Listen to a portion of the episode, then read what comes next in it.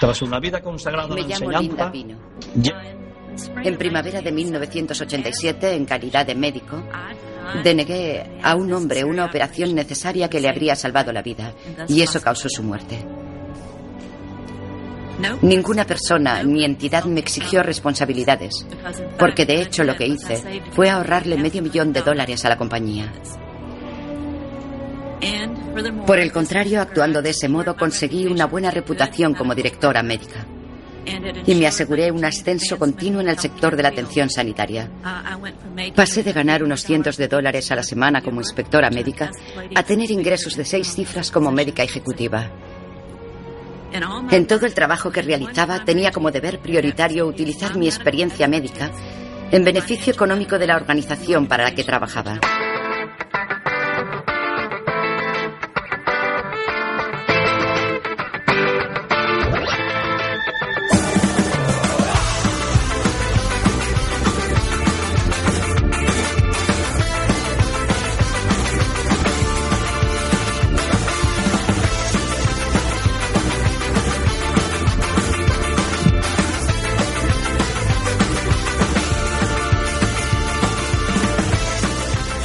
Moi bons días, benvidos e benvidas a Xeración Bravú Dende o estudio José Couso de Cuac FM no 103.4 E en cuacfm.org, unha web preciosa. Tamén estamos na app, na aplicación de Cuac FM para Android e iPhone. Hoxe, 7 de novembro de 2015, e falaremos de sanidade peches de camas, externalizacións, privatizacións, exclusións do sistema público de saúde son só uns exemplos do que está a acontecer cun dereito gañado pola sociedade e que queren destruir para dar paso aos amiguetes que teñen empresas do sector da sanidade. Estamos ante un ataque frontal de desprestixo dun dos mellores sistemas de saúde de Europa, tentando crear a sensación de que o público non serve e que o adalí da eficiencia é o sector privado. Xa sabemos que o plan do PP é rematar coa sanidade tal eh, como a coñecíamos. Non é algo que, que sorprenda, está no seu ADN, verdad? Pero non é só do PP. Ciudadanos, por exemplo, o Partido Revelación para as vindeiras eleccións de decembro está a propoñer o copago.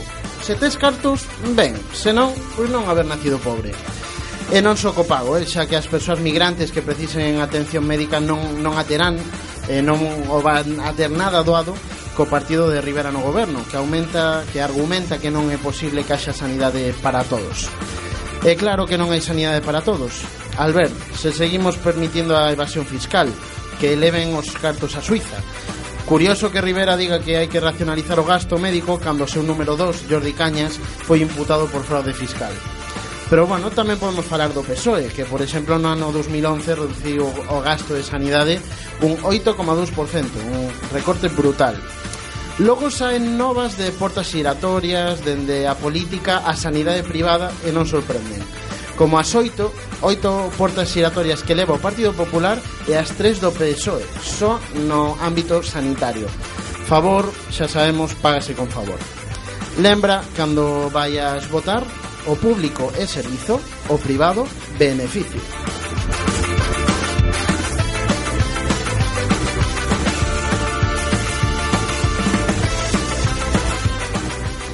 E non podía esquecer presentar o equipo médico experto en retranca e carallada que operan a corazón aberto neste cortello radiofónico No control de son, cortando con bisturí, o ciruxán Pablo Taboada, bos días. Bos días, teño un saúdo aquí dun, dun coleguinha, men.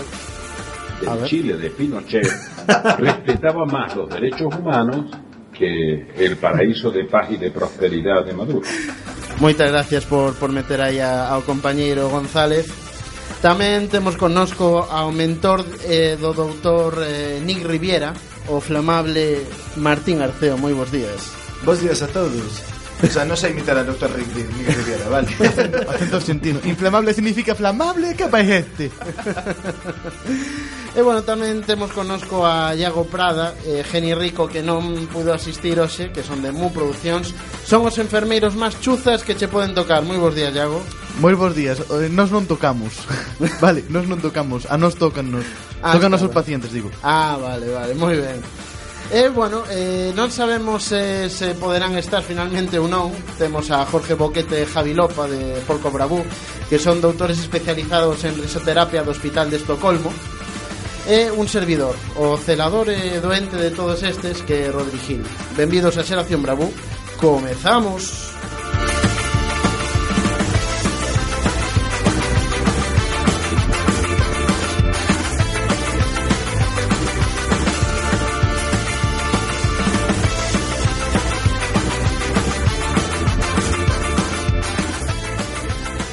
xa vai tocando falar da, da, da actualidade, non? Eh, o primeiro que quero comentar é que hoxe faise en Madrid a primeira marcha nacional contra a violencia machista. Eh, partirá do Ministerio de Sanidade, rematará na Praza de España. Así que, bueno, pois moito ánimo a, a todas e a todos que é moi moi importante esta loita. Que tal estamos? Ben? Eu ben, eu ben, gracias. En xeral creo que tamén. a todo o mundo moi moi moi feliz de madrugar un sábado, pero guai. É normal, é normal. Non é tanto madrugar, xa son as 12, sabes sempre hora despertar, non crees? em... Bueno, non sei eu hasta que punto estar un sábado a estas horas experto bueno, compensa. A manifestación de Madrid comeza no Ministerio de Sanidade, dixeches. Si, Eh, sí. Pois esperemos que non remate a hostias como están acostumbradas as manis en Madrid, gracias ao goberno PP. Eh, home, pois sí, eh, esperemos que non sexa así, e eh, bueno, se é así é outro motivo máis para non votarlles. Ten sentido, claro, non? ten moito sentido. Empeza no Ministerio de Sanidade, despois eh, despois solucionan a manifestación de violencia machista cunhas hostias e despois acabas nun hospital privado para que se curen ten toda é un, é un proceso moi ben pensado. Ten todo o sentido do mundo, sí. Mm, vale, pois se vos o... Se iso é o que temos que comentar da Mani As hostias nos van a dar a nos Bueno, sí. eso, moito ánimo a todos eh, Teño unha primeira nova Que é curiosa El gobierno cesa al ex jefe de la cúpula militar que fichó Podemos. Esto podíamos ler no, no país. Julio Rodríguez, ex jefe del Estado Mayor de la Defensa, Eh, a noticia comenta La vicepresidenta anuncia que Julio Rodríguez en la reserva deja también de ser vocal de la Orden de San Hermenegildo por actuar de forma partidista con sus manifestaciones pero podemos eh, eh, bueno, máis ben ler no diario público El gobierno fracasa al tratar de vender unha falsa expulsión del ejército del general de Podemos. A ver, nos aclaramos. O votan, non o votan, mm, eu non entendo. El había pedido a baixa Pero o goberno quiso facer rápido un Non te vas ti, te voto eu Claro, sí, bueno, eh, ese é o tema, non parece que, que, que teñen forza, non? Que eles seguen mandando e, e que poden facer contigo que ti queiras. A min por eso, a min por eso me dá un rollo de de no sé, de peroflautas en, en el ejército, digo, uy, quita. Sí, ou máis ben eh, militares entre perroflautas. Pois é o mismo. Bueno, sí, tes razón, tes razón. Uf. Aí está, aí está como entrevistamos hai dúas semanas a Cabra Pablo. Exactamente. e non sabes se se presenta por algún partido a Cabra Pablo da Lexión? Unión por Cambre. Unión por Cambre. Madre mía. Ese nivel. Ese nivel, ese nivel, ese nivel lle diches. Eh, bueno, tamén temos unha, no, unha nova relacionada con Podemos Eh, non é que isto sexa un monográfico de Podemos, pero é que coincidiron as, as novas, que di que o irmán de Bert encabeza a lista de Podemos por Ciudad Real. Podíamos lelo no país, Juan Pablo Bert estuvo muy implicado en el movimiento de protesta contra la ley educativa impulsada por su hermano. Primero se opuso a los recortes aprobados por el gobierno de Mariano Rajoy y en 2013 llevó sus clases a la calle para sumarse a las movilizaciones. Fue en la plaza del- Pilar de Ciudad Real, eh, donde este profesor, especialista en arte de la transición, tema muy interesante, mostró públicamente su rechazo a la. A ver. Pique, pique guapo, eh. Pique guapo que empezou porque Bert non lle deixaba o mando da tele Cando tiñan sete anos e un quería ver Doraemon e outro quería ver eh, o que vi, o que sea, o que sexa que vira Ignacio Huert. Claro, porque. Do- Doraemon seguro, Doraemon seguro que en esa época, vamos, o petaba, ¿eh? Hombre, era Doraemon o la 2. a ti que, que che parece? Eu creo que o hermano de Guardetán de Podemos Que en vez de presentarse por Ciudad, por ciudad Real Vai presentarse por Ciudad República Buah. Sigo baixando nivel Seguimos baixando, si me gusta eh, Unha nova xa de aquí Bueno, non de aquí, pero moi preto De Ourense Unha muller denuncia a Baltar por ofrecerlle traballo a cambio de sexo, podíamos ler en Praza Pública. Unha cidade de Ourense presenta ante a Fiscalía un escrito no que di que o presidente da Deputación de Ourense prometeu unha praza fixa se mantiña relacións sexuais con el. Baltar nega as acusacións e anuncia accións legais. Que vos parece? Me Baltar parece un fillo de putación. a min pareceme, a min pareceme que máis que de servicio público estamos falando de audiovisual tamén ao servicio público. Eh, Baltar quería que xa outra quería traballo fose, fose, fose e con máis seguido de baixo Tamén. En galego non rima, pero bueno. O, o que importa é intención, Martín, vale? Gracias. Non hai problema. Demos a Martín unha esquina, pobriño. Como dicindo, dadme galletas Que lle pides ser baixista? Joder. O tema é que mm, toda persoa con dous dedos de frente dirá, pois, home, non pode ser eh, o, o presidente da Deputación de Ourense eh, non se pode ofrecer un posto de emprego público a cambio de sexo, pero hai unha persoa que igual non pensa como, como esa xente, que un tal Alberto Núñez Feijóo. Feijó esgrime que Baltar non delinquiu porque a denunciante non logrou un emprego por sexo. Claro, tan, no, tan malo fixo ou que? Vamos a ver, vamos a ver, a única persona que coñeceu que, que, que conseguira un cargo público por acostarse con unha persona chamase na botella. A muller de José María Aznar. E Felipe VI. E Felipe, eh, Felipe VI, exactamente. Así é. Bueno, é curioso, é que un presidente dunha comunidade autónoma pois lle dea por, por decir que non se delinque porque non, non consigue o trabajo. O traballo, madre mía. Como estamos, eh? Como estamos. Sí, un aplauso. e teño unha última nova que está é moi rollito Martín. Los documentos secretos del Vaticano revelan cuentas bancarias a nombre de papas fallecidos. Podíamos Pero- leer en el diario.es. Parece canto que habían falecido. Quer dizer, non é o mesmo se hai unha conta todavía a nome de San Pablo II que de Pedro I. Home, si, sí, temos... Dos mil anos os diferencian. Temos unha conta de Juan Pablo I que ten un saldo de 110.864 euros no Banco Vaticano. A plazo fijo? Sí, eh, penso que ten aí unhas preferentes tamén Pero bueno, non vai reclamar eh, Tamén temos a Pablo VI que ten dúas contas correntes con 400.000 euros, segundo as revelacións do, do escritor Nuzzi, porque non sei se sabedes que hubo unha polémica porque un non sei que cargo tiña, un cardenal ou bueno, un tipo importante dentro do, do goberno vaticano que filtrou unha serie de informacións para dous periodistas que estaban escribindo libros sobre o Vaticano. Entón, Eu... estas son un, unhas pinceladas do, do que hai. Me gustaría saber canto quedaría unha, unha conta a nome do Papa Gallo.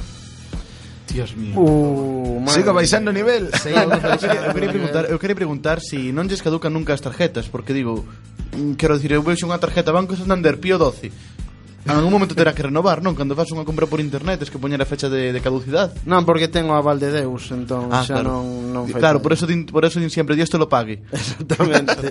Pablo, non sei se... Sí, hai outra noticia que destacar, non sei se bichedes eh, Eu que son máis internacional Eu pensa, Claro. bueno, de outros sitios, non de outros lugares En The New York Times eh, Esta semana denunciaron a manipulación dos medios de comunicación en España Perdón, perdón, estamos no medio de comunicación en España, así que Por favor, por favor. independiente. Por favor. Non sei se o bichedes, non sei se tedes algo que, no. que comentar. Non, en serio. Eu non o vin, eu non o vin. Non hai ningún tipo de manipulación informativa en España. Exactamente. No, no, As no, no, felacións no. que lle fan desde Antena 3 ao PP de Cidadáns non teñen nada que ver. Pois pois mirade, porque, bueno, público e demais ben ben recollido. Pero según, eh, la, dime. según la razón, según la razón IABC de New York Times é seta. Sí, bueno, que, a ver, quen son eles? Catro, Hostia, catro pringados O mellor Claro. é que na noticia do New York Times As eh, publicaban... nosas instalacións comparados cos dos New York Times, joder, é o palacio de... O mellor é que na portada do New York Times mm, criticando a manipulación informativa en España salían PRJ Ramírez e o seu periódico novo o español. E PRJ Ramírez presumiu de sair en portada do New York Times en Twitter. Pois sí, pois sí. E a xente contestando oye, pero é porque estás manipulando información. Pero el tío todo contento no seu mundo. Ala, No, pero bueno, pero visto el aparecía no sentido de que o botaron do mundo, de que era unha víctima e bla, bla, bla.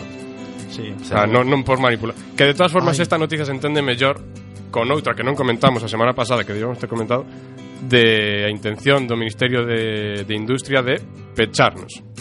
Putos etarras rojos, Así asquerosos. Sí, sí, sí. Pechar as radios comunitarias que molestan. Sí, así básicamente no programa Alegría falan de, de todo isto Podes buscar o podcast porque son rapaces e rapazas maravillosos eh, Eu teño, eu teño que comentarche que, que eu teño co, co radios comunitarias teño os, o mesmo argumento que teñen os taurinos cos toros. Uh -huh. Se si non te gustan, as escoites. Digo, si para, si, si para eles les vale, para min tamén. Para, para nós ten, tenos que valer igual. Ah, vale, pero entón estás a favor de que, por exemplo, lle metan unha espada polo cu a Martín. Claro, joder. Hombre, a Martín sí. sí Se con cariño. unha banderilla, non sei algo. A, a Martín, a, a ver, se non lle fixéramos eso a Martín extinguiríase. Martín é como obreiro español, se non o explotas extinguese. me, que... me gustaría eh, deixar de ser un chiste. Es que Podo la, pedilo. La radio comunitaria é un arte, ya lo sabe, como el toreo que Bueno, pois eh, ata aquí podemos falar da, da actualidade eh, son as mellores novas que podíamos atopar eh, por polo polo internet eh Si vamos a escoitar unha canción que lle teño ganas, non sei se coñeces o grupo La Raíz. É un poquiño, pero tampouco Coñezo moito. da súa colaboración cos chicos de maíz Non é por rimar, é que claro. dicerte La raíz e los chicos del maíz Oh yeah, yeah, what the fuck Yeah, bueno, pois eh, escoitamos Parece mentira de La Raíz Música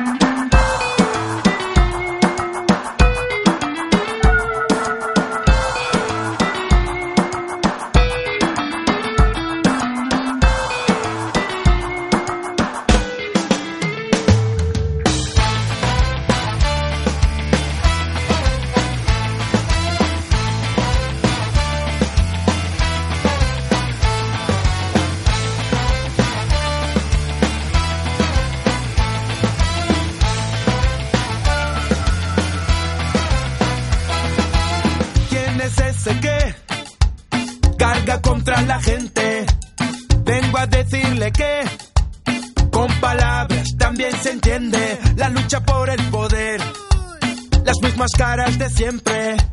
Su sucia plata, su sucia ley. El pueblo sabe muy bien. Parece mentira que la mano invisible lo vea y no sepa actuar. Parece mentira, nos dijeron la ley del mercado no puede fallar. Parece mentira que no se hable del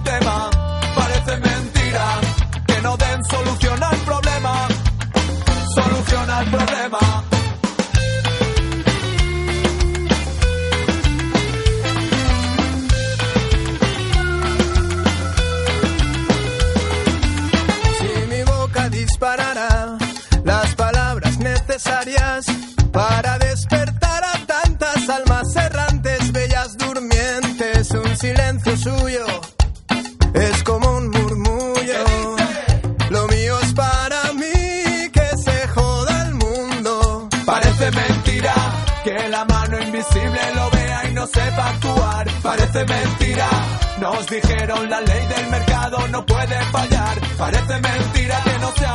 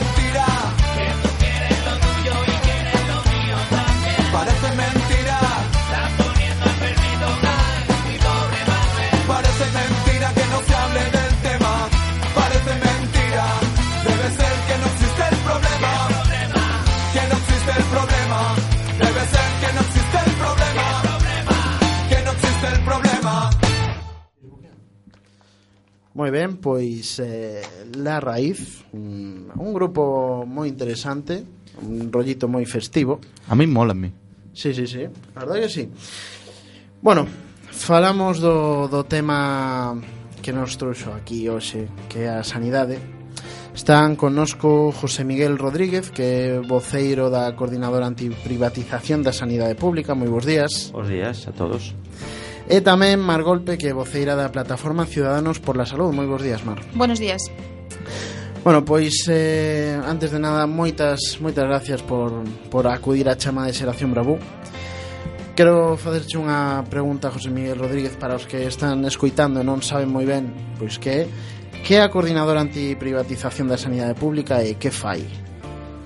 Bueno, pois a coordinadora da antiprivatización da sanidade pública da Coruña é unha unha serie de, de grupos, de xente que no 2014 de, decidimos juntarnos para eh, comenzar campañas informativas ante os cidadáns eh, sobre o que está a acontecer sobre a sanidade. Uh -huh. entonces bueno, pois eh, pensábamos que na Coruña non se estaba a facer o, o suficiente en canto a movilización e información e, bueno, pois eh, fixemos un primer acto o 4 de suyo de 2014 Eh, e a partir de entón pois, decidimos seguir xuntos eh, uh -huh. Que facemos? Pois eh, basicamente o que facemos é realizar actos informativos Repartir información eh, sobre o que acontece na sanidade En hospitais, en ambulatorios, en centros de saúde en xeral E, lóxicamente, concentrarnos eh, e exixir ás autoridades que o tema da sanidade é noso, é público e non se pode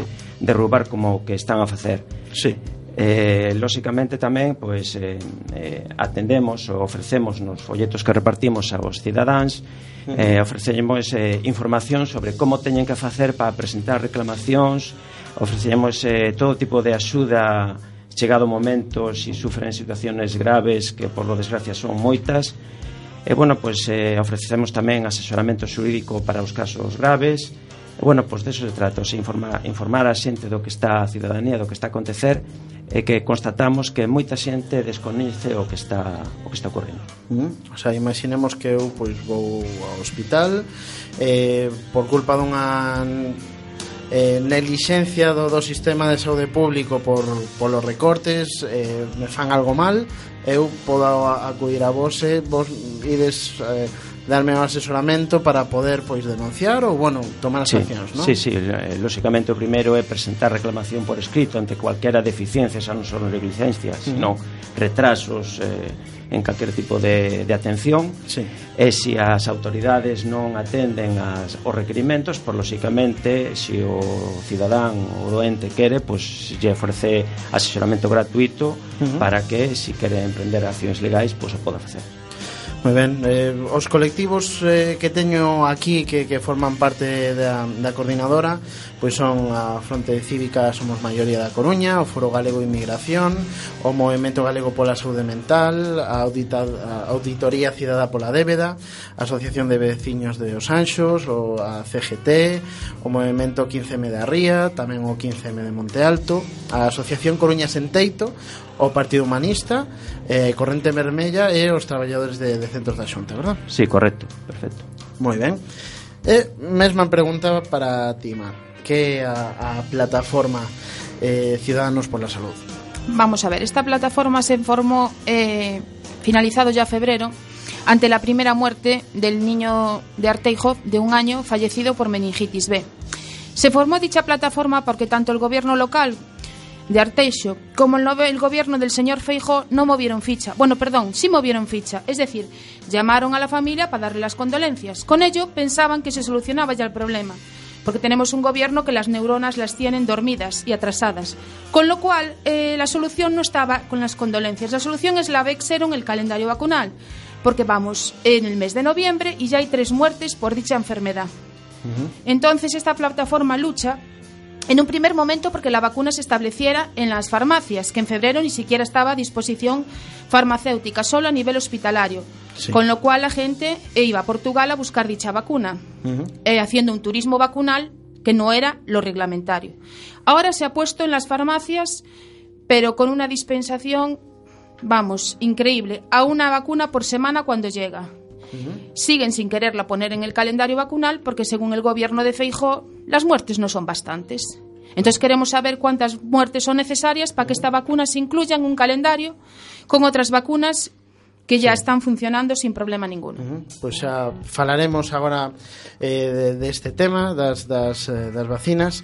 Eh, Iago, non sei se queres... Sí, eu dá da, da entender que, que nun futuro preténdese que Portugal sexa coas vacunas como era antaño cos toallas. Claro, Máis ou menos, unha feria. Madre mía.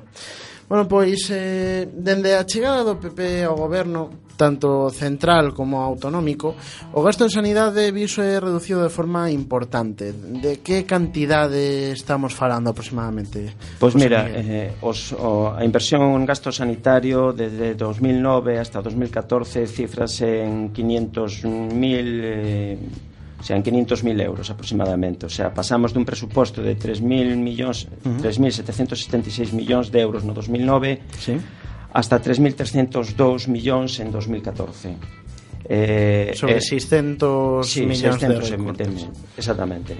Eso afecta a todos os sectores que conforman a sanidade, os gastos de, o sea, a reducción de plantilla é tamén chega a un 6%, pasamos dunha plantilla de 35.079 eh, profesionais a 32.985 no ano 2014 eh, os gastos eh, uh -huh. os gastos de vamos a ver os gastos por, por, por dedicados por paciente por cada sí. mil habitantes a, en, no referente a sanitario tamén pegaron unha forte baixada uh -huh. pasaron de 3.078 dólares según a OCDE no año 2014 sí a este, a este ano que aporta unos datos de 2.898 dólares por persona e ano, incluidos, por tanto, presupuesto público como, como privado.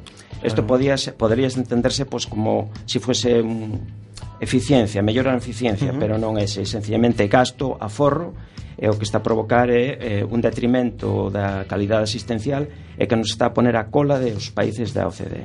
Uh -huh. O sea, falamos tamén de dunha baixada brutal.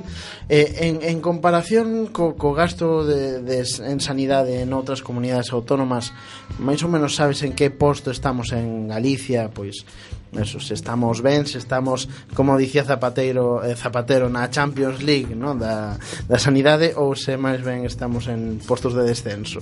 No, pois pues, eh, precisamente o ano pasado hubo unha reducción do presuposto 2014, que son os datos que temos, sí. eh, importante, xa as comunidades que máis baixaron, que máis baixaron a comunidade que máis baixou o presuposto sí. en, en España foi a galega. Ah. Concretamente, eh, a galega galega reduceu o presupuesto de 2015 en un 10,37% o gasto por habitante e despois foi a de Aragón con unha reducción de un 0,33%. O resto das comunidades incrementaron un presuposto, o presuposto desde un 0 desde un 0,94% hasta un, hasta un 10% que foi o que incrementou Baleares xa somos campeóns en reducción de presuposto por habitante. Sí, que ademais cunha diferencia brutal porque creo que me decías que Aragón era un 0,3. Un 0,3, depois a única reducción... o sea, de un 10 a un 0,3. Exactamente, sí, sí. É un, é un, digamos que estamos asistindo a unha explosión controlada, un desmantelamento controlado de todo o sistema sanitario. Uh -huh. para que a xente ao final caia nos brazos da sanidade privada. Exactamente. Eh, Mar, ti como tamén usuaria eh, estás a, a notar eh, realmente este este recorte no, no orzamento? Yo lo que estoy notando es que se paga una seguridad social que al final cada vez cubre menos. Uh -huh. Estamos viendo que dejan morir a la población, en este caso con el tema nuestro de la vacuna, eh, uh -huh. porque con la incidencia baja que esta enfermedad produce, todos sí. estamos de acuerdo que tiene una incidencia de un 10%, uh -huh. pues el gobierno piensa que no es suficiente vacunar los niños o que no pasa nada si no los vacunamos. Uh -huh. Claro, eh, el problema es que a la persona o familia que le falta ese miembro por culpa de una enfermedad que mata en 24 horas, le es suficiente y nosotros creemos que también es suficiente para vacunar. Ante una enfermedad que antes no había la vacuna y ahora está ahí en el mercado, Bexero que es muy costosa y por lo cual no puede todas las familias acceder a ella, porque estamos hablando de una vacuna que ronda los 106 euros. Entre tres y dos dosis, con lo cual habrá familias que no podrán sostener su gasto. Pero Feijóo, como su bolsillo lo tiene lleno, Rajoy también lo tiene repleto, pues deben de pensar o no deben de ver el problema que hay en la sociedad. Porque tristemente tenemos un gobierno ciego, no ve las muertes, y sordo, que no oye el clamor de la ciudadanía que está pidiendo a gritos que por favor se incluya la vacuna en el calendario vacunal. Sí, mm, falabas eh, do, do custe, non? Que son 106 euros aproximadamente, depende da, da farmacia na que o compres. E claro, son entre dúas e tres doses. Entón, hai algunha axuda para facilitar que as familias pois vacine, vacinen os seus cativos, algunha axuda por parte da, da Xunta? Non digo que financien o 100%, pero non están facendo nada nese senso. No, no hay ninguna ayuda, nada más que las ayudas, digamos, locales de cada ayuntamiento. Uh -huh. Con lo cual yo pienso que la población sabe que esas ordenanzas municipales cubren lo que cubren. Es decir, nada, tienes que estar prácticamente en exclusión social. O lo que se diría en, te, en un idioma campechano, debajo de un puente, vamos. Uh -huh. Entonces, esto no soluciona el problema.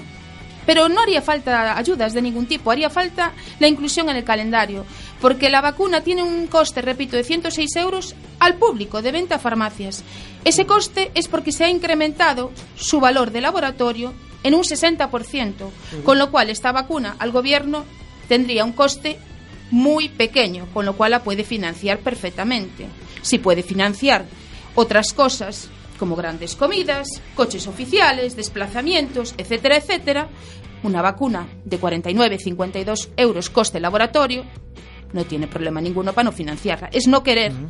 ver lo que está pasando. Van tres víctimas, tres muertes en lo que va de año. Ya no hemos contabilizado la gente que ha sobrevivido y ha quedado mutilada, sin piernas, brazos y con problemas neurolales, que eso también el gobierno no lo quiere decir. Hay mucha gente que sobrevive y queda en unas condiciones nefastas. Uh -huh.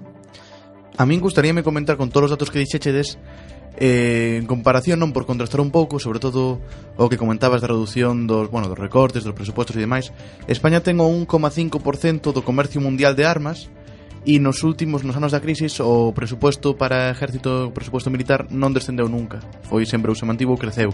En comparación co gasto de sanidade, bueno, pareceme un dato para, para ter en conta, porque dúas, dúas eh, noticias xuntas entendense mellor, non?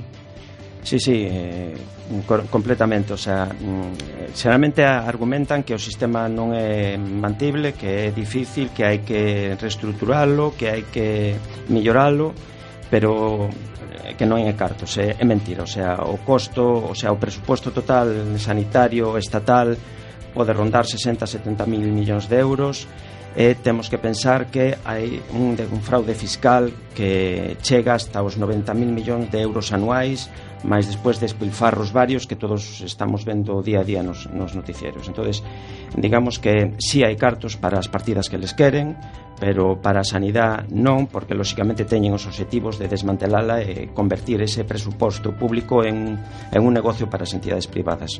Si sí hai cartos. Para o que les queren, si sí hai cartos. Uh -huh. Eh, temos un novo conselleiro de Sanidade que é Jesús Vázquez Almuiña uh -huh. que que impresión vos está causando este novo conselleiro? A simple vista me parece que las luces las tiene a media potencia. Nosotros en su día tuvimos una reunión con Rocío Mosquera, la cual ya ni tenía luces, aquello ya era oscuridad total. Una mujer que incluso ponía en juicio las declaraciones de don Federico Martinón, una eminencia en la meningitis, y colaborador de la vacuna Vexero. Decía que la opinión de él no tenía mucha importancia, claro. Tenía importancia todos aquellos médicos que no estaban a favor de la vacuna. Por tanto, que apoyaban al gobierno a no poner dicha vacuna en el calendario vacunal. Una mujer que decía lo mismo que dice Feijó, que la incidencia no es alta. Claro, porque seguramente su familia la tenga buen recaudo y vacunada. Estamos ante un gobierno capitalista, un gobierno que favorece a las clases altas y las clases bajas las deja morirse, porque es lo que está haciendo con la vacuna. Está creando niños de primera, todos aquellos que las familias económicamente puedan comprar dicha vacuna, y niños de segunda, los cuales, por desgracia, quedarán sin vacunar y se expondrán al meningococo B, que, uh -huh. vuelvo a repetir, es mortal en un porcentaje muy alto. Uh -huh.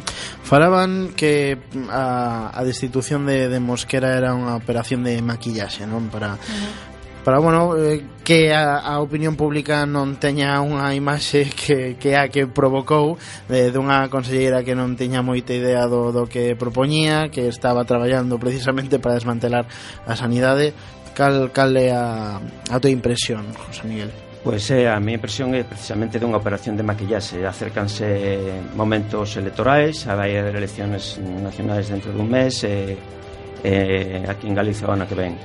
Eh, o que importa non son as persoas que se cambian, o que importa é a atitude dos gobernos. E Feijó sei que con mesma atitude de baixar o presuposto, de recortar personal, de recortar medios, eh, e bueno, pues, eh, eso que importa o sea, uh -huh. pretenden que a sociedade engañar a sociedade con, con sextos aparentemente que parecen de boa vontade pero que non le van a nada o que hai que poner é presuposto encima da mesa para arrancar o, a sanidade uh -huh. eh, por exemplo, uno, uno dos datos curiosos nos que nos que si eh, debería de atender o, o novo conselleiro Feijó sí. es que, por exemplo, según a CD o gasto capital en sanidad o gasto capital en sanidad é o que se refere á construcción de hospitais, centros de saúde equipamento e innovación está a mitad do que estaba no ano 2005 Pasamos de 2.380 millóns de euros a 1.405 millóns de euros e sigue baixando.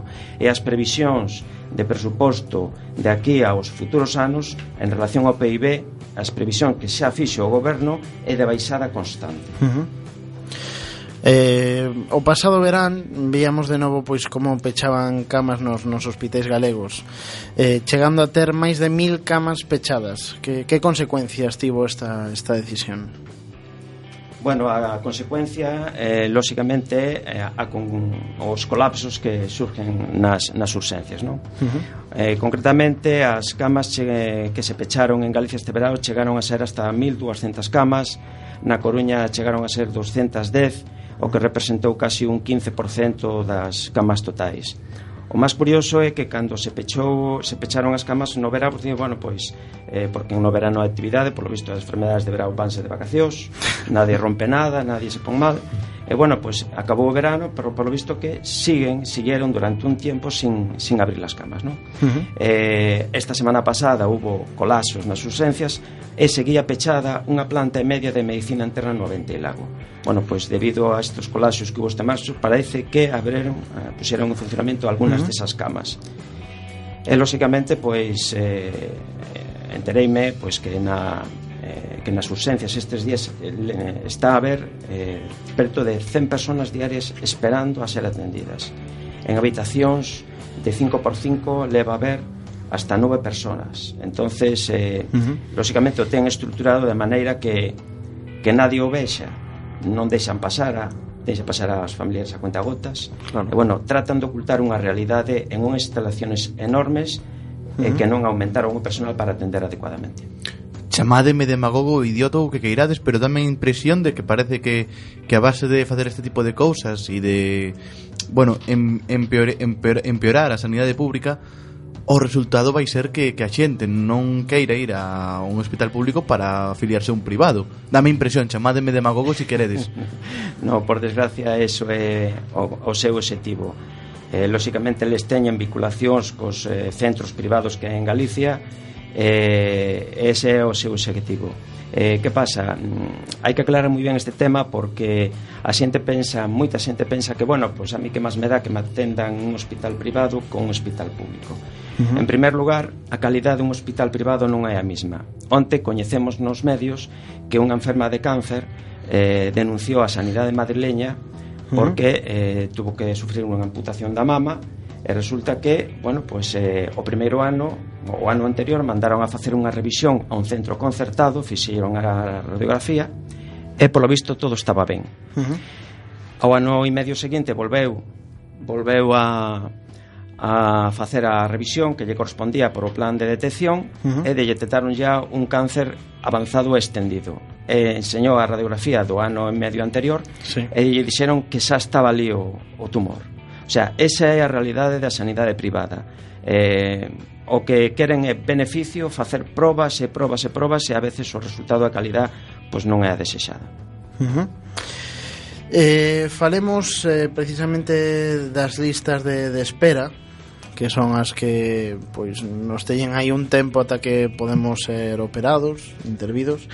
Eh, en que situación se atopa o sistema de saúde actualmente? Cale a espera media? Bueno, pois pues vamos a ver, según os datos dos Sergas, e isto uh -huh. hai que aclararlo, son os datos dos Sergas, sí. e non son os, todos os datos, porque, eh, para empezar, eh, estes datos que publican eles na súa web, eh, antes publicábanse cada tres meses, e ahora o fan cada seis meses.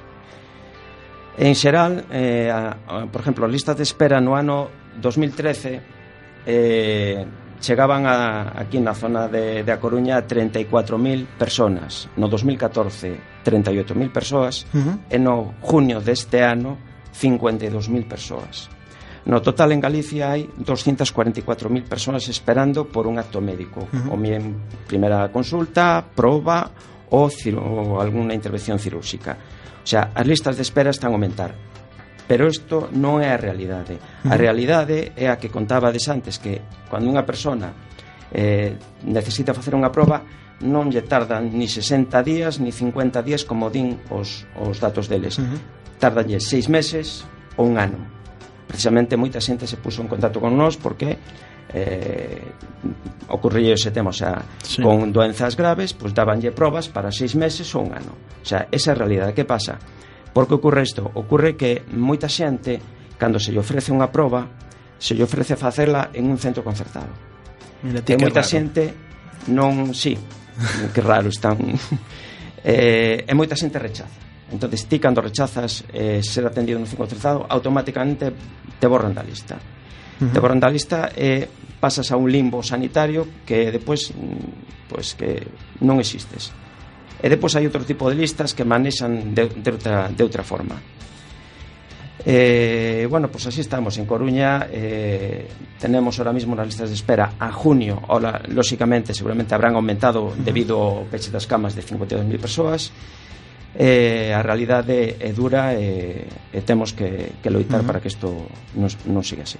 Sí, Pablo... Sí, eu teño unha pregunta sobre que dis que te eliminan das listas e rechazas eh, atención nun centro concertado. Sí. Sí, Queres sí. decir que, que te borran, o sea, non vas ter esa, Pasa, esa cita?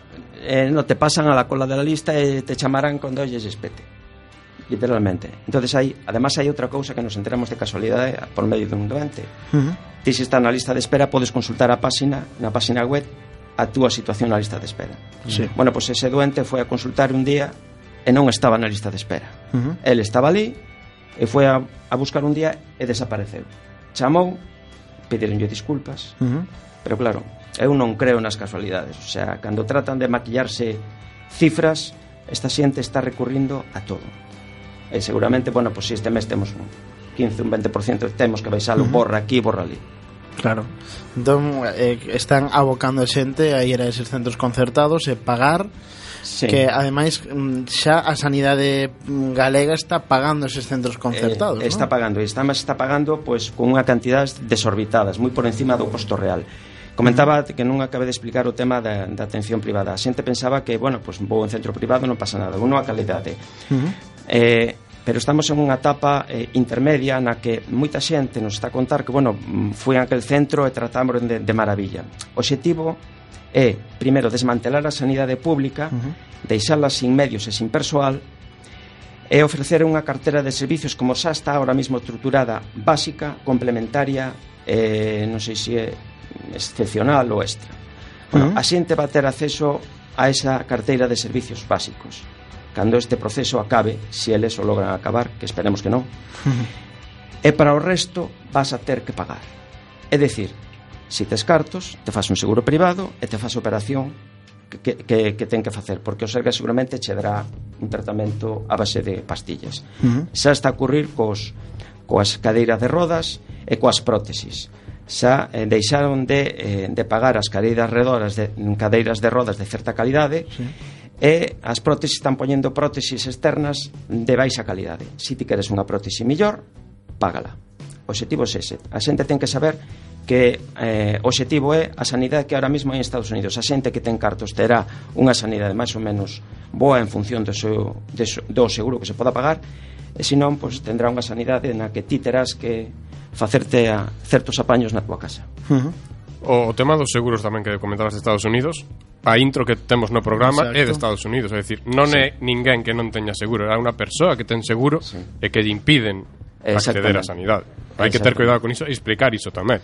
Eso. Si hai un documental para os que non o coñezan que é Psycho de Michael Moore. Que hai intro, hai intro ese, exacto, Fantástico. ese, esa peza que puxemos na intro é unha, unha persoa que traballa nun, nun seguro estadounidense explica, pois, bueno, como se evitaba que a xente accedese a eses tratamentos pois gañaba máis cartos porque aforraba a, a súa empresa. Michael Moore é ETA. Está clarísimo. que por certo saca documental novo xa, penso que vais a ir agora, que vai sobre o tema da invasión de, de Irak, Afganistán. Hai que verlo, hai que verlo. Sí, sí, sí, ten moi moi boa pinta, verdad que sí. Hai aquí un, un tema eh, porque igual estamos facendo demagoxia total Resulta que buscas eh, Resulta que a Xunta aumentou a partida destinada para, esa, para a sanidade nos orzamentos para 2016 Que pasa? Que de todas formas ese aumento só consegue recuperar a metade do recortado dende ano 2009 Eso es. Por fijo, entón, sí, venderán que están incrementando o gasto en sanidade Pero o que están facendo é recuperalo a metade do nivel que tiñamos en 2009 Foi como o mes aquel do... Se ha creado empleo, si, 31 postos de traballo creáronse. Foi co, eh, a, a, a, a, pro- o procedimento é similar, vaya. Sinto dicilo, Iago, pero eres seta, entón. 31, 31 postos de traballos e 200.000 contratos. Exactamente. Exactamente. bueno, hai tamén outro outro tema que é moi interesante para min porque é un despropósito total, que é o novo hospital de Vigo, o Álvaro Conqueiro, que está a crear eso moita polémica por unha cantidade de erros e despropósitos acontecidos dende a súa apertura, comenzando polo custe, que pasou de 400 millón de euros a unha cifra un pouquiño diferente que de 1.400 millóns de euros. O sea, eso un incremento de 1.000 millóns, eso non é nada para nós. Eso debe ser que en vez de un hospital era un mausoleo. Exactamente. eso foi como como a Estatua da Liberdade, que iba a ser un regalo dos, dos franceses aos americanos. Dixeronlle, quero isto, fixeron un debuxo, mm. e el, o debuxo que fixo a persona en cuestión era a escala 1-1. O tipo decidiu facer en escala gigante porque, bueno, un despiste. Como hospital de Vigo. Incrementouse en 1.000 millóns por porque sí, porque non? Porque sí, está claro. Eh, que, que problemas ten o hospital, aparte do desorbitado sobrecusto que, que ten? Bueno, aparte del gran negocio que fixeron os inversores co noso diñeiro, uh -huh pois eh, o hospital eh, ten moitos, moitísimos problemas, o sea, mm, eh, a calidade dos materiales empresados, a escaseza de personal, de entrada o moi acertado chamarlle mellor un centro comercial cun hospital, porque de entrada xa, xa tes que pagar nada máis entrar. Non tes que non, non tes aparcamento público, tes que pagar un aparcamento privado do que xa recaudaron, entre outras cousas, o aparcamento e tal, xa 3 millóns de euros a concesionaria. Xa leva recaudados 3 millóns sí. de euros entre ese e outros servizos Ten, que Teño, de feito, aquí o dato que o pago polo aparcamento é de 1,86 euros por hora. Sí. É o máis caro de Galicia. No, sí. lo máis simpático es que a los pacientes les mandan beber el agua del grifo, porque la embotellada la tienen que pagar. Así que doentes que tengan problemas de riñón, que es uno de los problemas más grandes que hay, que tienes que beber un agua baja en sodio, pues les mandan beber la del grifo que les vale bien. La embotellada la tienen que pagar. O que pasa é que igual, como foi un sobrecuste tan alto, igual o, o auga que sae do grifo é Bian. Sí. Ou algo así, Fombella, non sei. Una reserva especial que sacaron ahora. Sí, sí. É que de verdade pensades moi mal, eh? Eh, tamén te, teño aquí un dato que eh, unha muller de 65 anos faleceu neste hospital afectada polo hongo aspergillus. Uh -huh. eh, como é posible... tapar, perdón, quixeron tapar a todas luces hasta uh -huh. que se descubriu sí. que era verdad. Como é posible que nun hospital de nova construcción, pois, bueno, eh, por, lóxicamente porque a concesionera tiña prisa en abrir uh -huh. o hospital para empezar a facer negocio e haber que abrirlo de calquer xeito. Eh, que pasa? Outro día limos unha noticia de que, por exemplo, eh, iban a abrir dos novas escolas e a xunta impediulles a apertura en Vigo porque non reunía as condicións aceitadas.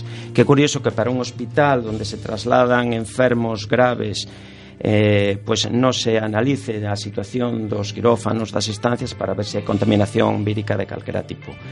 E, lóxicamente, como se fixeron as cousas como se fixeron, pois provocou estes danos. Eh, lóxicamente, hai moitos danos, hai tuvieron que suspenderse operacións porque non estaban os quirófanos en condicións, por falta de material, por falta de persoal, o sea, é eh, mm. un auténtico desastre. Eh, eh, se ven cousas simpáticas como, por exemplo, uns, uns robós que levan os, os carriños da comida eles solos, eh, van sí. por su ascensor, o sea, eso imagino que gastaría, costaría un pastón. Eh, lóxicamente isto que avanza é na deshumanización da, da sanidade, non? O sea, a enfermeira, eh, o, o, o doente necesita contacto con con unha enfermeira ou con alguén que lle atenda e non con unha máquina. Entonces, uh -huh. eh, é iso, un gran negocio no que o aforro eh, eh, que procure o incremento de beneficio que lles move. Uh -huh. Martín? Primeira nova sobre este hospital, sobre esta faraónica obra de, de Feijó, foi unha amiga de Vigo que me dixo que aparte de todas as lindezas e todo sobre custo, está ubicado a tomar por culo de Vigo, non, un poquito máis lonxe, e que ni siquiera hai unha... Bombuei! máis ou menos. É que nin sequera hai unha línea de buses que vaya hasta ali. Sí. Hasta, eh? Es que non hai nin transporte hasta ali, é tremendo como estaba Y el coste perdón, de montado. aparcamiento es elevadísimo. Hay gente que está con cáncer y va a hacer su tratamiento, le supone de 12 a 15 euros diarios. Diarios. Diarios, estamos hablando de diarios. Mi Con lo cual, Pero ¿quién vamos a ver, sostiene eso? Vamos a ver, a todos lle podes lle poñedes pegas. Va de sentarse e después de traballo. Está claro. ya, ya, ya. A man, a man invisible traballa. Y después le mandamos el recibo a Rajoy y compañía. Claro. Nos lo pan, claro. Obviamente. O, o a la Moncloa, como, como el padre Rajoy, que é atendido polo noso presuposto, que lle costa moi caro, 6.000 euros mensuales, eh, e o temos sí. que pagar nós. Os demás temos que arreglarlos con noso presuposto. É que temos unha costumbre de pensar que, que todo o mundo, non que toda esta clase de xente esta, que teñen unha serie de intereses van solucionarnos os nosos, cando son totalmente contradictorios. Totalmente. Está claro. Pero recordemos que este gobierno, el de las gaviotas, eh, tiene como norma a vísperas de unas elecciones hacer inauguraciones de todo tipo, autopistas, hospitales y lo que se tercie. La cosa es inaugurar para generar votos, ya no solo de los pensionistas, sino de todo el mundo. Uh -huh. Aut autopistas ou tramos de 100 metros de autopista. Sí, efectivamente. A ver, que pedides moito, eh? O sea... Eu recordo que a miña primeira participación neste programa foi eh, como un edil do goberno de Feijó uh -huh. inauguraba unha inauguración. Exactamente, sí. sí. sí. Así é. Falamos de robots que levan carriños, é eh? moi curioso, non o coñecía, pero o que sí que coñecía é que os celadores deste hospital fixeron un peche para protestar porque as súas funcións foron asignadas a persoal externo uh -huh. contratado por medio dun ETT. Sí. O sea, a, a primeiros de, de octubre a falta de material o, obrigou tamén a cancelar a cancelar a operación dunha persoa enferma de cáncer. O sea, eh, é unha serie de despropósitos, despropósitos brutales. Despropósitos, e además, eh, bueno, pues, eh, chegou esa xente ao hospital eh, según os propios celadores nos iban eh, informando eh, e eh, colocando uh -huh. fotos na web, pues lóxicamente se estaban produciendo unha serie de despropósitos como mezclar ropa sucia con ropa limpia, sí. levar, levar eh, en restos de, eh, de, bueno, de actividades hospitalarias en vehículos non autorizados. Eh, bueno, eh, nese senso os celadores eh, movilizarose contundentemente uh -huh. e afortunadamente conseguiron, pois pues, eh, estos días chegar a un acordo coa Consellería para recuperar as súas funcións por lo menos as internas de, de, do hospital. As externas si a fará contrata o transporte está que ademais eh, hai unha cousa moi clara. Eh, se contratas por ETT xa é máis caro. Sí, sí, sí, sí, claro.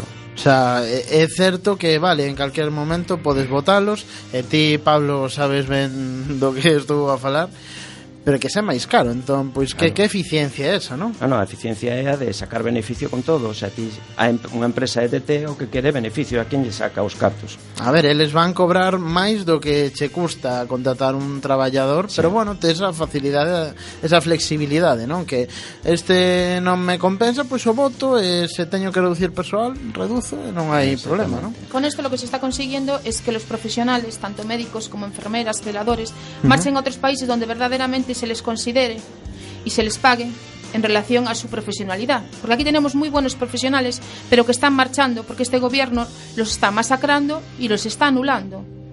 Uh -huh. o, o problema non é tanto as ETTs que teñen que cumplir un, un convenio establecido como as chamadas empresas de servicios sí. que moitas veces se confunden e non son o mesmo. Unha empresa de servicios non ten por que cumplir o convenio colectivo, non ten por que cumplir cos dereitos dos traballadores que terían que estar contratados uh -huh. eh, directamente Eh, é onde as empresas realmente aforran.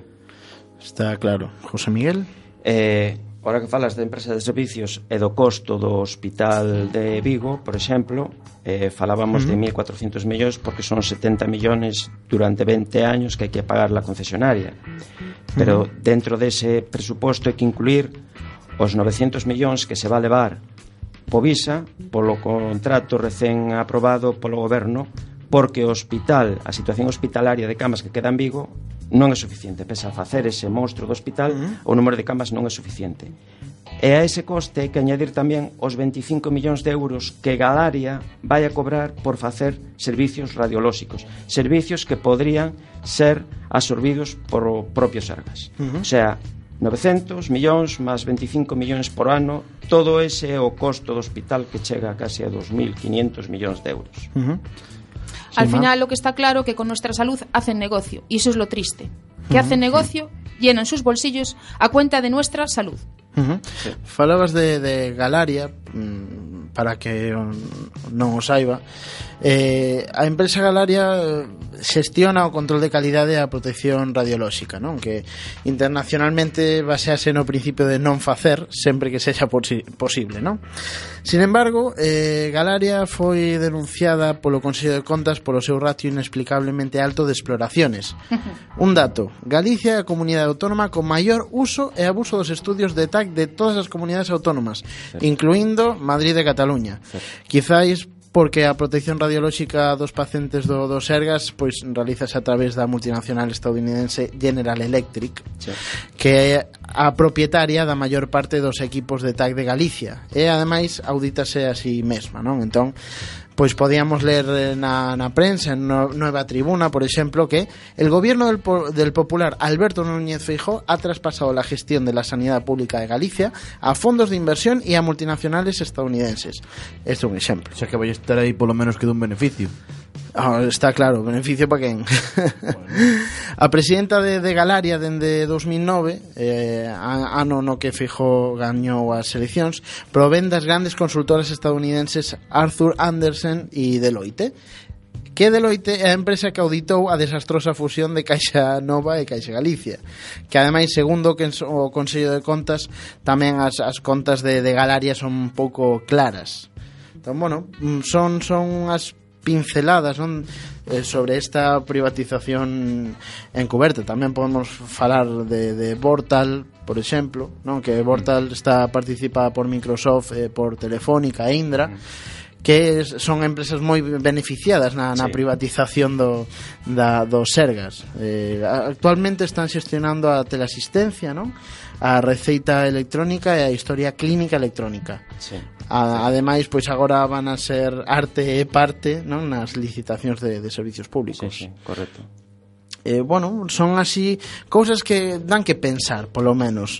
Eh, tamén teño unha moi boa que a, a UTE, a Unión Temporal de Empresas do Novo Hospital de Vigo, está formada por Acciona e Bankia. Eh, todos os hospitais e servicios sanitarios públicos que xestionaba Bankia pasaron a manos da aseguradora sanitaria estadounidense Centen Corporation, que probablemente tamén xestionará este novo hospital de Vigo cando entre a funcionar totalmente eh, pois non sei cando vai ser que, que xa estea ao 100% o sea, que estea funcionando como ten que ser. Non sabemos.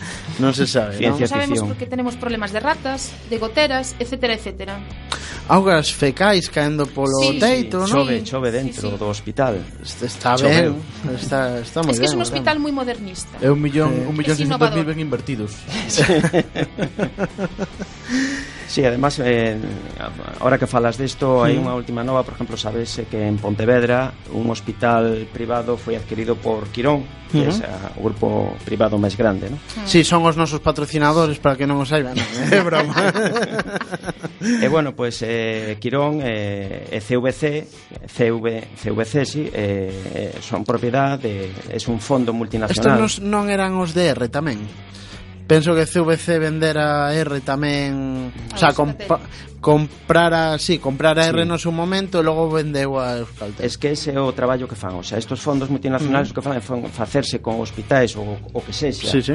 reflotalos e despois vendelos. O sea, lóxicamente cando esta empresa se faga a cargo deste hospital, pois pues, eh, o desfará eh, e a, a caleira sanitaria en Pontevedra. Cuidado con meterse con Quirón, que os temos aquí al lado, a ver se nos van vir invadir ou, ou, ou nos compran os terrenos e nos botan ou...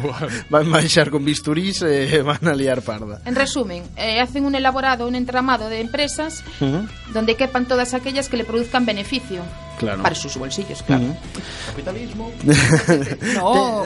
Te, teño unha última eh, un, un último dato que tamén os, os institutos biomédicos de investigación dos hospitais públicos do Sergas están coxestionados polo xigante farmacéutico Johnson Johnson mm. Janssen. Mm. Uh -huh.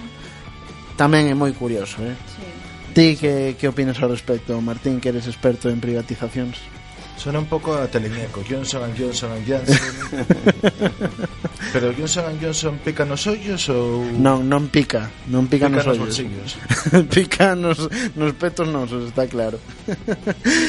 bueno, pois eh pasamos a a falar do un tema que xa tratamos bastante en Quack, os compañeiros de Simplemente Gente, que é a situación na que se atopan as persoas migrantes non? O Foro Galego de Inmigración e un montón de organizacións están traballando eh, para que as persoas migrantes teñan acceso a este a este a este servicio, non? Mais ou menos sabes en que situación ah, nos atopamos en Galicia, un inmigrante sen papéis pode acceder á sanidade con eh, Sí, todas... bueno, en teoría sí, o sea, o goberno galego atende ás persoas eh, que non que en teoría, según a lei 16/2012 non teñen dereitos, pero desde 2014 eh, temos o dato de que 1560 perso 1567 persoas foron excluídas do sistema sanitario público. E, e bueno, pois eh, recentemente o goberno central eh, votou abaixo, o goberno central non, o Tribunal eh, Constitucional votou abaixo a lei que aprobou o Parlamento Valenciano Valencia, eh, para atender a, a todos os cidadáns. Mm -hmm. Sí, era unha o, o pleno do, do, do tribunal pois eso, admitía o recurso do goberno eh, que era unha, unha solicitude moi simple, moi sinxela o que facían, no? que era que eh, o acceso universal a todas as persoas estranxeiras en situación irregular a esta atención sanitaria, non? Entón, bueno, mm, comezan en Valencia, pero poden facelo en... A ver, en Galicia non o van facer porque non vai haber no Parlamento galego unha proposta deste estilo, pero se chega a haber un cambio de, de goberno autonómico, seguro.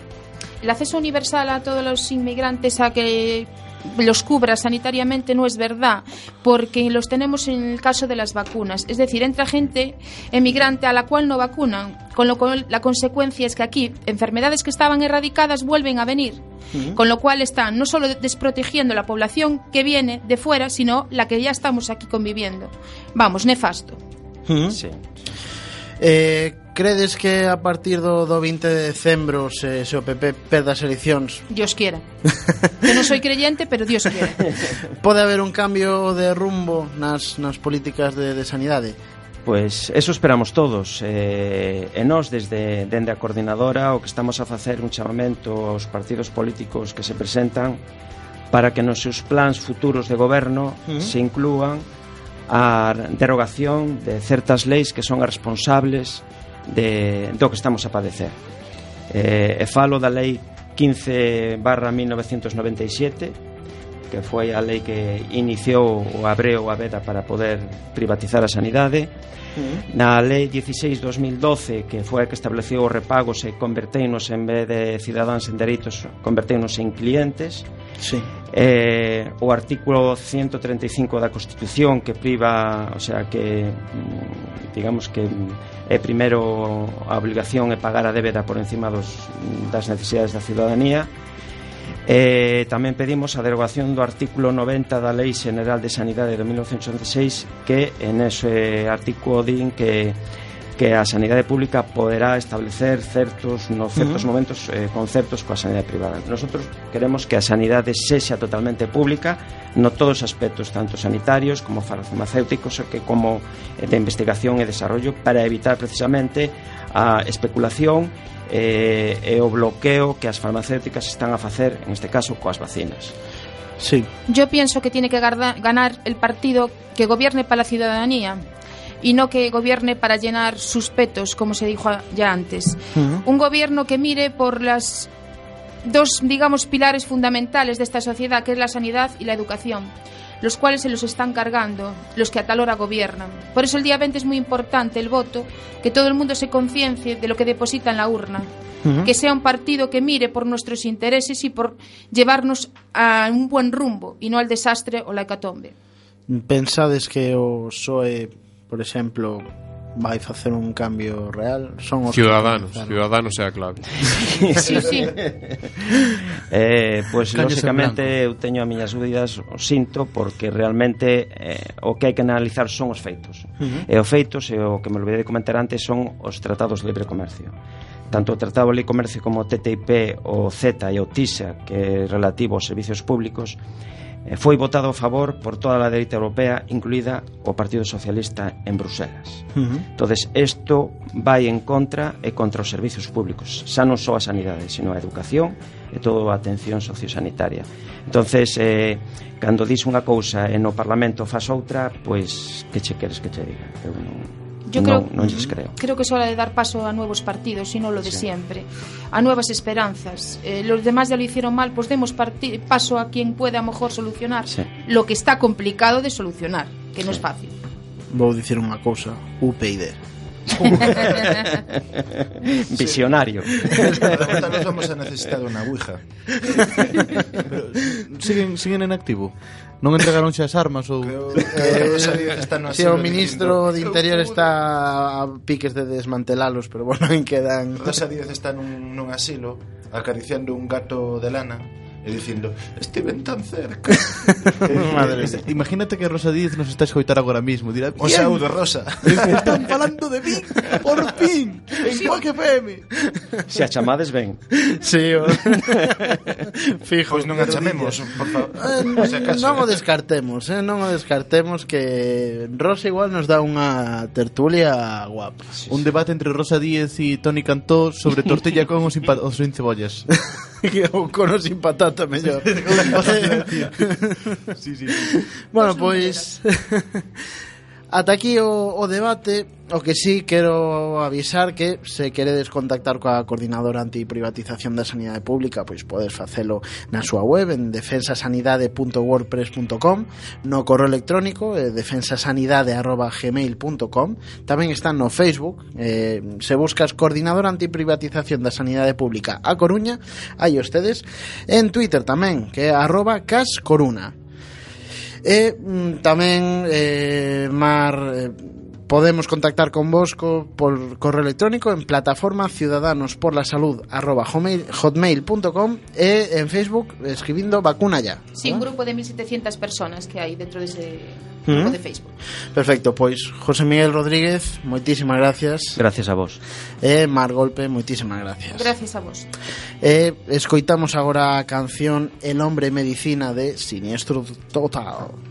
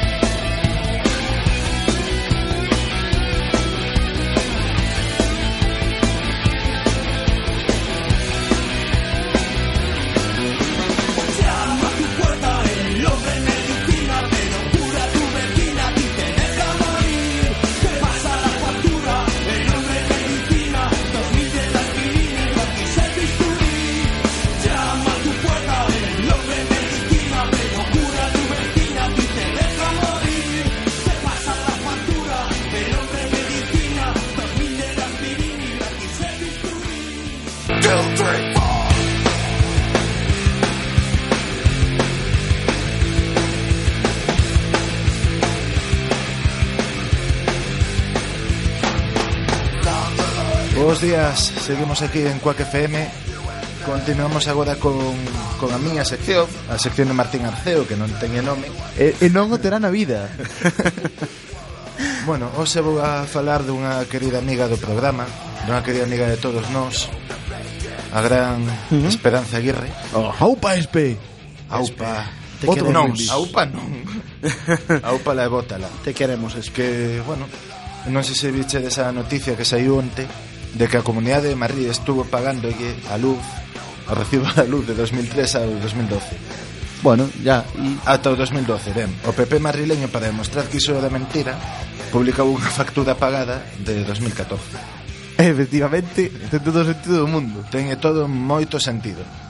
Entón, bueno, eu non é a raíz desta noticia É a raíz de que dixo que España non participou na guerra de Irak Que eu escribínlle un poema Titúlase Esperrancia Perrancia. E eh, bueno, se do que tanto a Esperrancia como a José Couso, estamos no propio estudio José Couso, adicado a súa morte que foi na guerra de Irak, na que si sí estivo a España. E espese cree que está na guerra das galaxias. Bueno. Imos alo. A ver que tal queda. Pero vamos así. Vamos así. Que é moito máis bonito. Eres rubia, firme, facha y muy coqueta. Te crees en el derecho de decidir quién es de ETA. esperanza, esperanza. ¿Qué es lo que tienes? Que de Sauron a Voldemort todos te temen.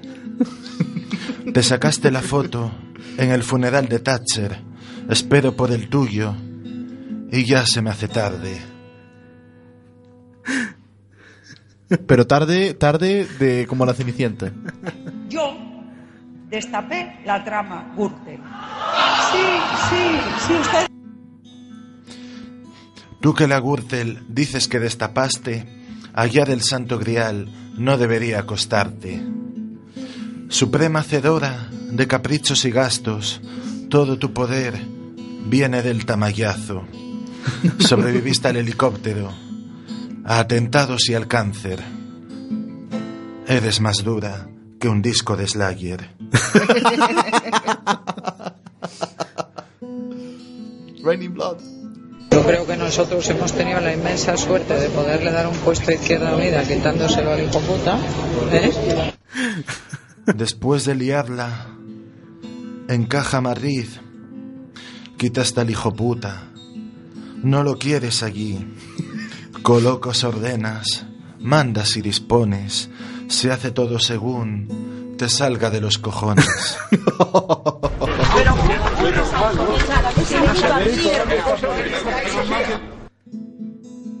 Qué bien se te da escupir veneno, decir puta mierda, es tu bien supremo. Haces que un tumor malo parezca benigno. Catulo por no verte, finge seguir dormido. Eres la bella, la bestia y hasta Gastón. Te pido en serio, no privatices mi corazón. Plaza Callao está llena de gente, lo que querían era una foto y si la llegan a sacar a estas horas, vamos, lo estaba dando Al Jazeera y, y el New York Times, ¿sabes? Eso era lo que querían. Pobre sexagenaria, que te dedicas a tus hobbies, aunque eso incluya atropellar a unos polis. Iban a por la foto, gritas desesperada, no nos quieras tangar, la cagaste esperanza. No pongas cara de inocente como si fueras Heidi. Ese día te salvó el usar Tina Lady. Nosotros no estuvimos en la guerra de Irak. No estuvimos, por favor, la sexta. No estuvimos. Sí, eh, pe- pero estar en una foto hasta ahora no era delito. Pero a lo mejor es delito para la sexta ahora. No, no estuvimos. Hablas de Irak y de que no fuimos a la guerra. Sabes bien que mientes, pedazo de mala persona. Por cada verdad se te cae un dedo y no dices ninguna. No te falta ni medio. Eres la Führer entre Führers, la más nazi de las flores. Privatizas España y recortas hasta mis erecciones. Dios. Buah. Bravo. Bravo.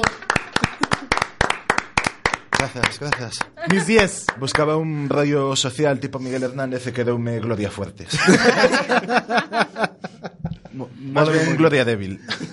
Pero Gloria Fuertes despois de morrer, non? Mais ben.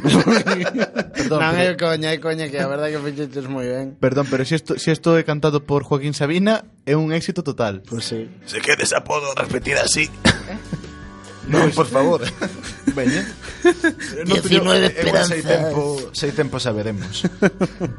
Unha versión, unha versión eléctrica, unha versión pop, unha versión techno, unha versión dance. Estaría moi guai, tío. Una versión reggaetón, chico. ¿Qué te parece?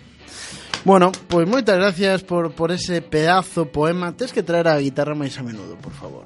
E tocala? Non, só deixar... E, e tocala máis forte. bueno, eh, hoxe podemos presumir de que por primeira vez na historia de Xeración Bravo imos realizar a nosa primeira entrevista internacional. Somos a hostia. Aquí hai, hai nivel. Hoxe temos connosco a Abdajail bin Nahasama Petilón Eh, Abdallail de, de, descubriu hai unhas semanas que en Bagdad, igual que na Coruña, podía escoitar coa que FM no 103.4 da FM. Así que sintonizou Xeración Bravú e eh, decidiuse a chamar hoxe para contarnos que tal vai todo por ali. E aquí está, escoitándonos dende outro lado do mundo. Eh, o temos na, no estudio que ten coa que FM en Bagdad bueno, o que queda do, do estudio. Eh, bo día, Abdayail Nahasama Petilan. Eh, buen día, Rodri, buen día. Va, Llámame Agdag si quieres. أبدأ أبدأ أبدأ، أبدأ أبدأ. أبدأ أبدأ. أنا- أنا أدرس اللغة العربية في المدرسة اللغات No me و- jodas, ¿en و- serio? و- و- وأنت؟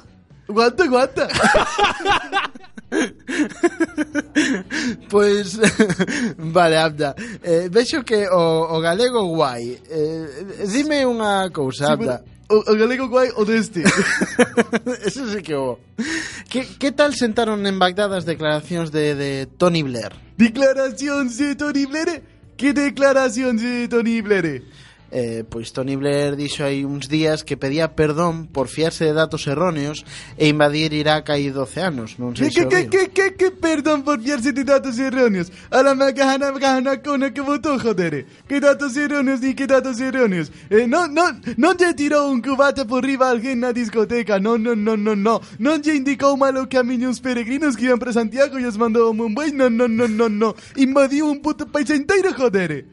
Mató un millón de gente inocente, joder. Mujeres e nenos pola súa culpa. José Couso do estudio José Couso de Cuac que tedes na Coruña. Certo. Eh, eh, eh, mirademe a min como credes que aprendín a falar galego, joder.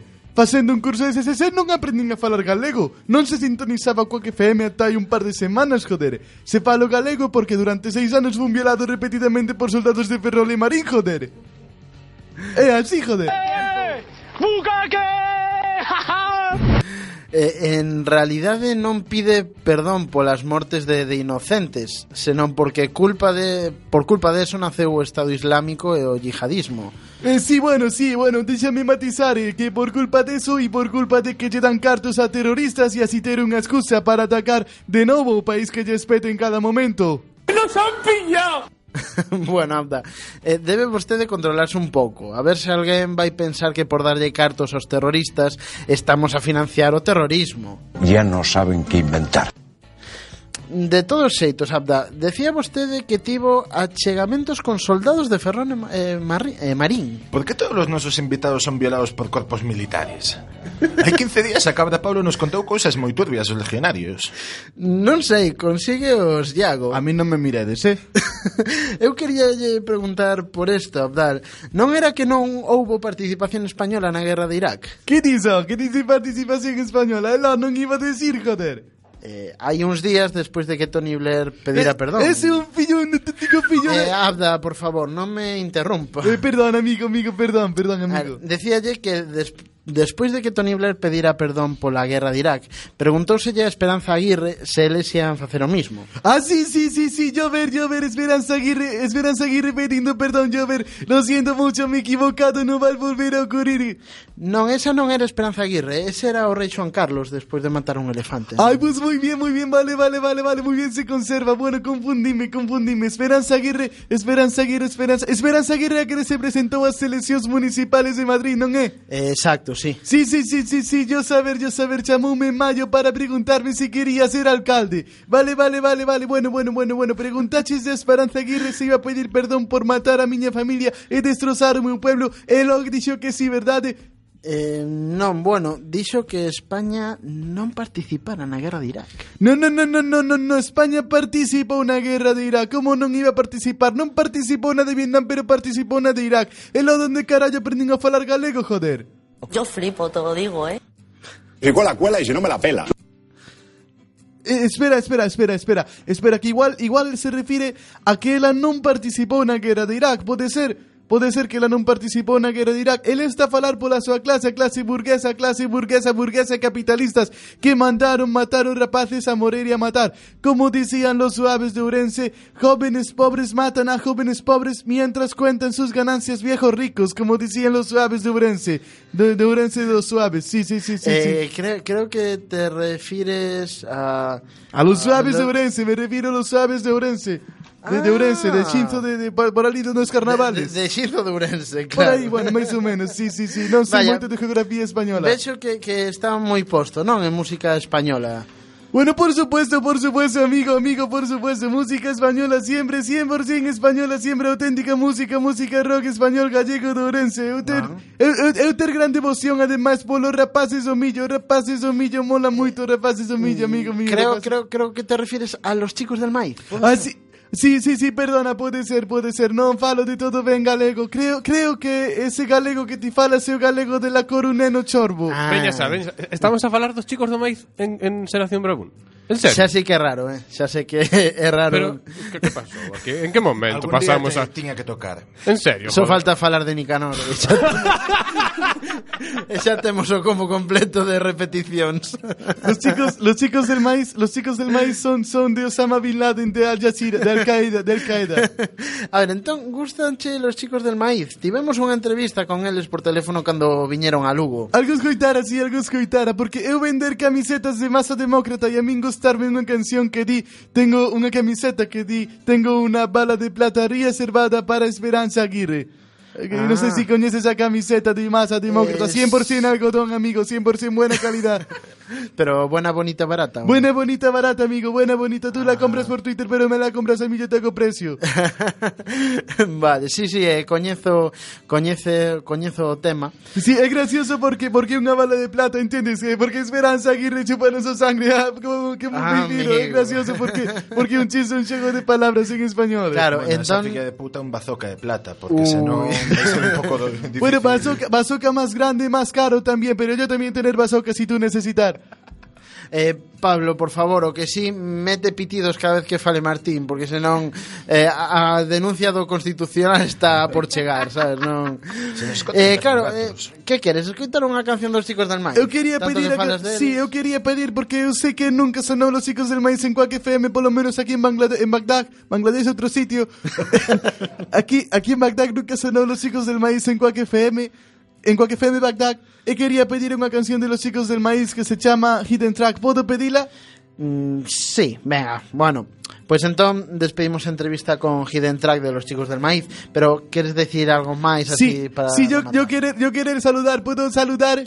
Veña, va. Vale, pues quiero mandar un saludo a Cifri Soria y a Jimmy Ballesteros. Cifri, Jimmy Ballesteros, Twitter, seguídeme, seguídeme, Cifri Soria y Jimmy Ballesteros. Un saludo Eh, muy fuerte. Sabes que pasa? Que podes saludar a quen ti queiras menos esos dous. A tú, racista. Tu rojo racista no me dejará a mí ejercer mi derecho rojo racista a anti anticapitalista. Para mi gente, como Allende, venceremos. Tengo la rabia de cien mil estudiantes helenos. Escupo veneno, hago pleno, piso firme el terreno. Blasfemo, mezclo alcohol y ibuprofeno. Jodo tus baremos con discos sin frenos. Esta locomotora, tú quieres vivir en los estates y yo en Pandora. Clase trabajadora, heridas, cicatrices. La lucha necesita de estrategia, no de bíceps. Fuerzas motrices, de mis raíces no reniego. En mi funeral sonará seguro el himno de riego. Tuyo como Diego, estreno, subimos el mercurio. ODT, estamos buenos como Pilar Rubio. Sonata, en el templo del tigre, tenemos una bala de plata. Para Esperanza Aguirre, mensaje vacile, no creo en deidades. Me cago en la Semana Santa, el obispo y los cofrades. ¿Qué es lo que falla, mami? Cada vez que saco un tema nuevo, la VT monta una mani. La globalización burguesa es que empresarios sin moral follen niñas tailandesas.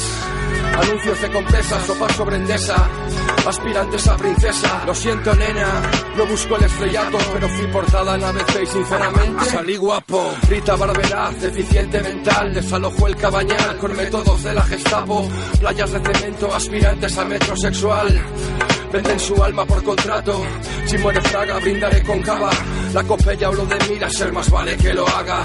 Falange no me traga, tampoco los capapasta. Y estoy en el punto de mira de Varela y Marlaska. Yo lucho, tú te arrastras, tú por la pasta. Yo en proceso como Kafka, rapero de casta, como tal y cual. Y yo paso del plasi, paso del gangsta, egocentrista, iconoclasta. Desato la histeria. El alcalde de Big merece ser deportado a Siberia, hijo de la periferia, de la precariedad. Tú escupas putas y gueto, yo escupo realidad. Contra la crisis no quedan más cojones, los chicos del maíz a las elecciones.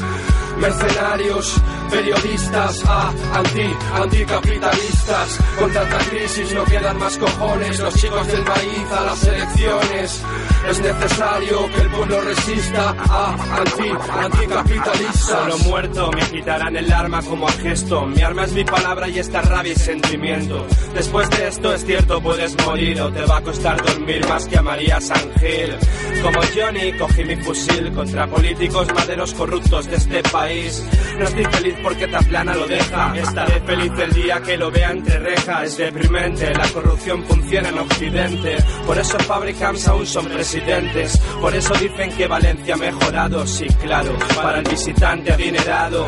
Pregunta lo bonita que está Valencia. A los que les niegan la ley de dependencia. Pregunta a las víctimas del metro. Porque cero responsables a pesar de trenes obsoletos. Pregunta a los que estudian en barracones si la Fórmula 1 les trajo nuevas sensaciones. Pero hoy yo tengo el arma y ellos cavan. Quiero ver la tumba de Rita diseñada por Calatrava. El fin de mes no acaba y sigo sin vivienda. Soluciones que dan, no hay quien las comprenda. Pisos de 30 metros, vaya cara. Si tenía más metros hasta el culo de Ortega Lara. Y claro que hay presos políticos cubanos son cinco y están en suelo americano. La prensa, sí, que siga con su circo. Viva Fidel y libertad para los cinco. Y es triste que un Nobel de la ciencia diga que la raza negra tiene menos inteligencia. Lo mismo en Taplana su estudio basado, que pierde inteligencia conforme gana bronceado. Otro poli la palmado, no esperen que llore. Que a los que caen de los andamios no les rinden honores. No quiero lágrimas ni flores, hoy me despido. El 20N me inmolo en el Valle de los Caídos. Con tanta crisis no quedan más cojones. Los chicos del maíz a las elecciones. Mercenarios, periodistas, a anti, anticapitalistas. Con tanta crisis no quedan más cojones. Los chicos del maíz a las elecciones.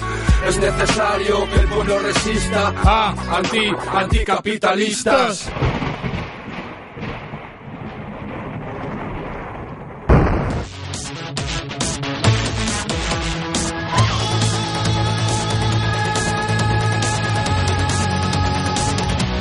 Corre Saraco, te persigue el timón. Corre Saraco, te persigue Terminator.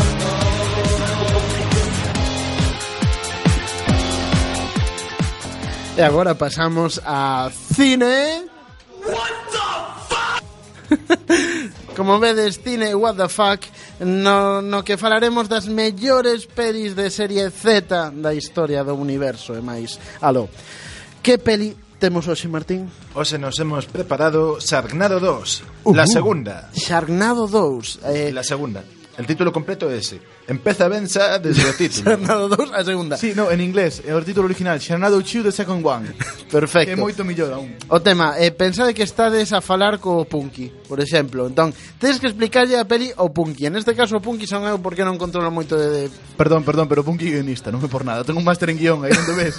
Quero dicir, igual to topas un domingo ás 12 da mañá tirado e, e hasta arriba de, de cerveza, Exacto. pero tengo un máster en guión. E de Exacto. feito, e de feito foi alumno do, dun tipo que entrevistamos hai dúas semanas nun debate debate, non sei se recordas. Carlos Ares, non? Exactamente. Outro grandísimo guionista dos millores que, que teño o placer de coñecer. Si, sí, o que pasa é que cando falamos de política xa sabedes a, o lema, explícaselo al punky, non? Si. Sí. Pois entón, pois fa, facedo o mesmo comigo porque eu non estou moi moi posto neste tema da, das pelis de serie Z.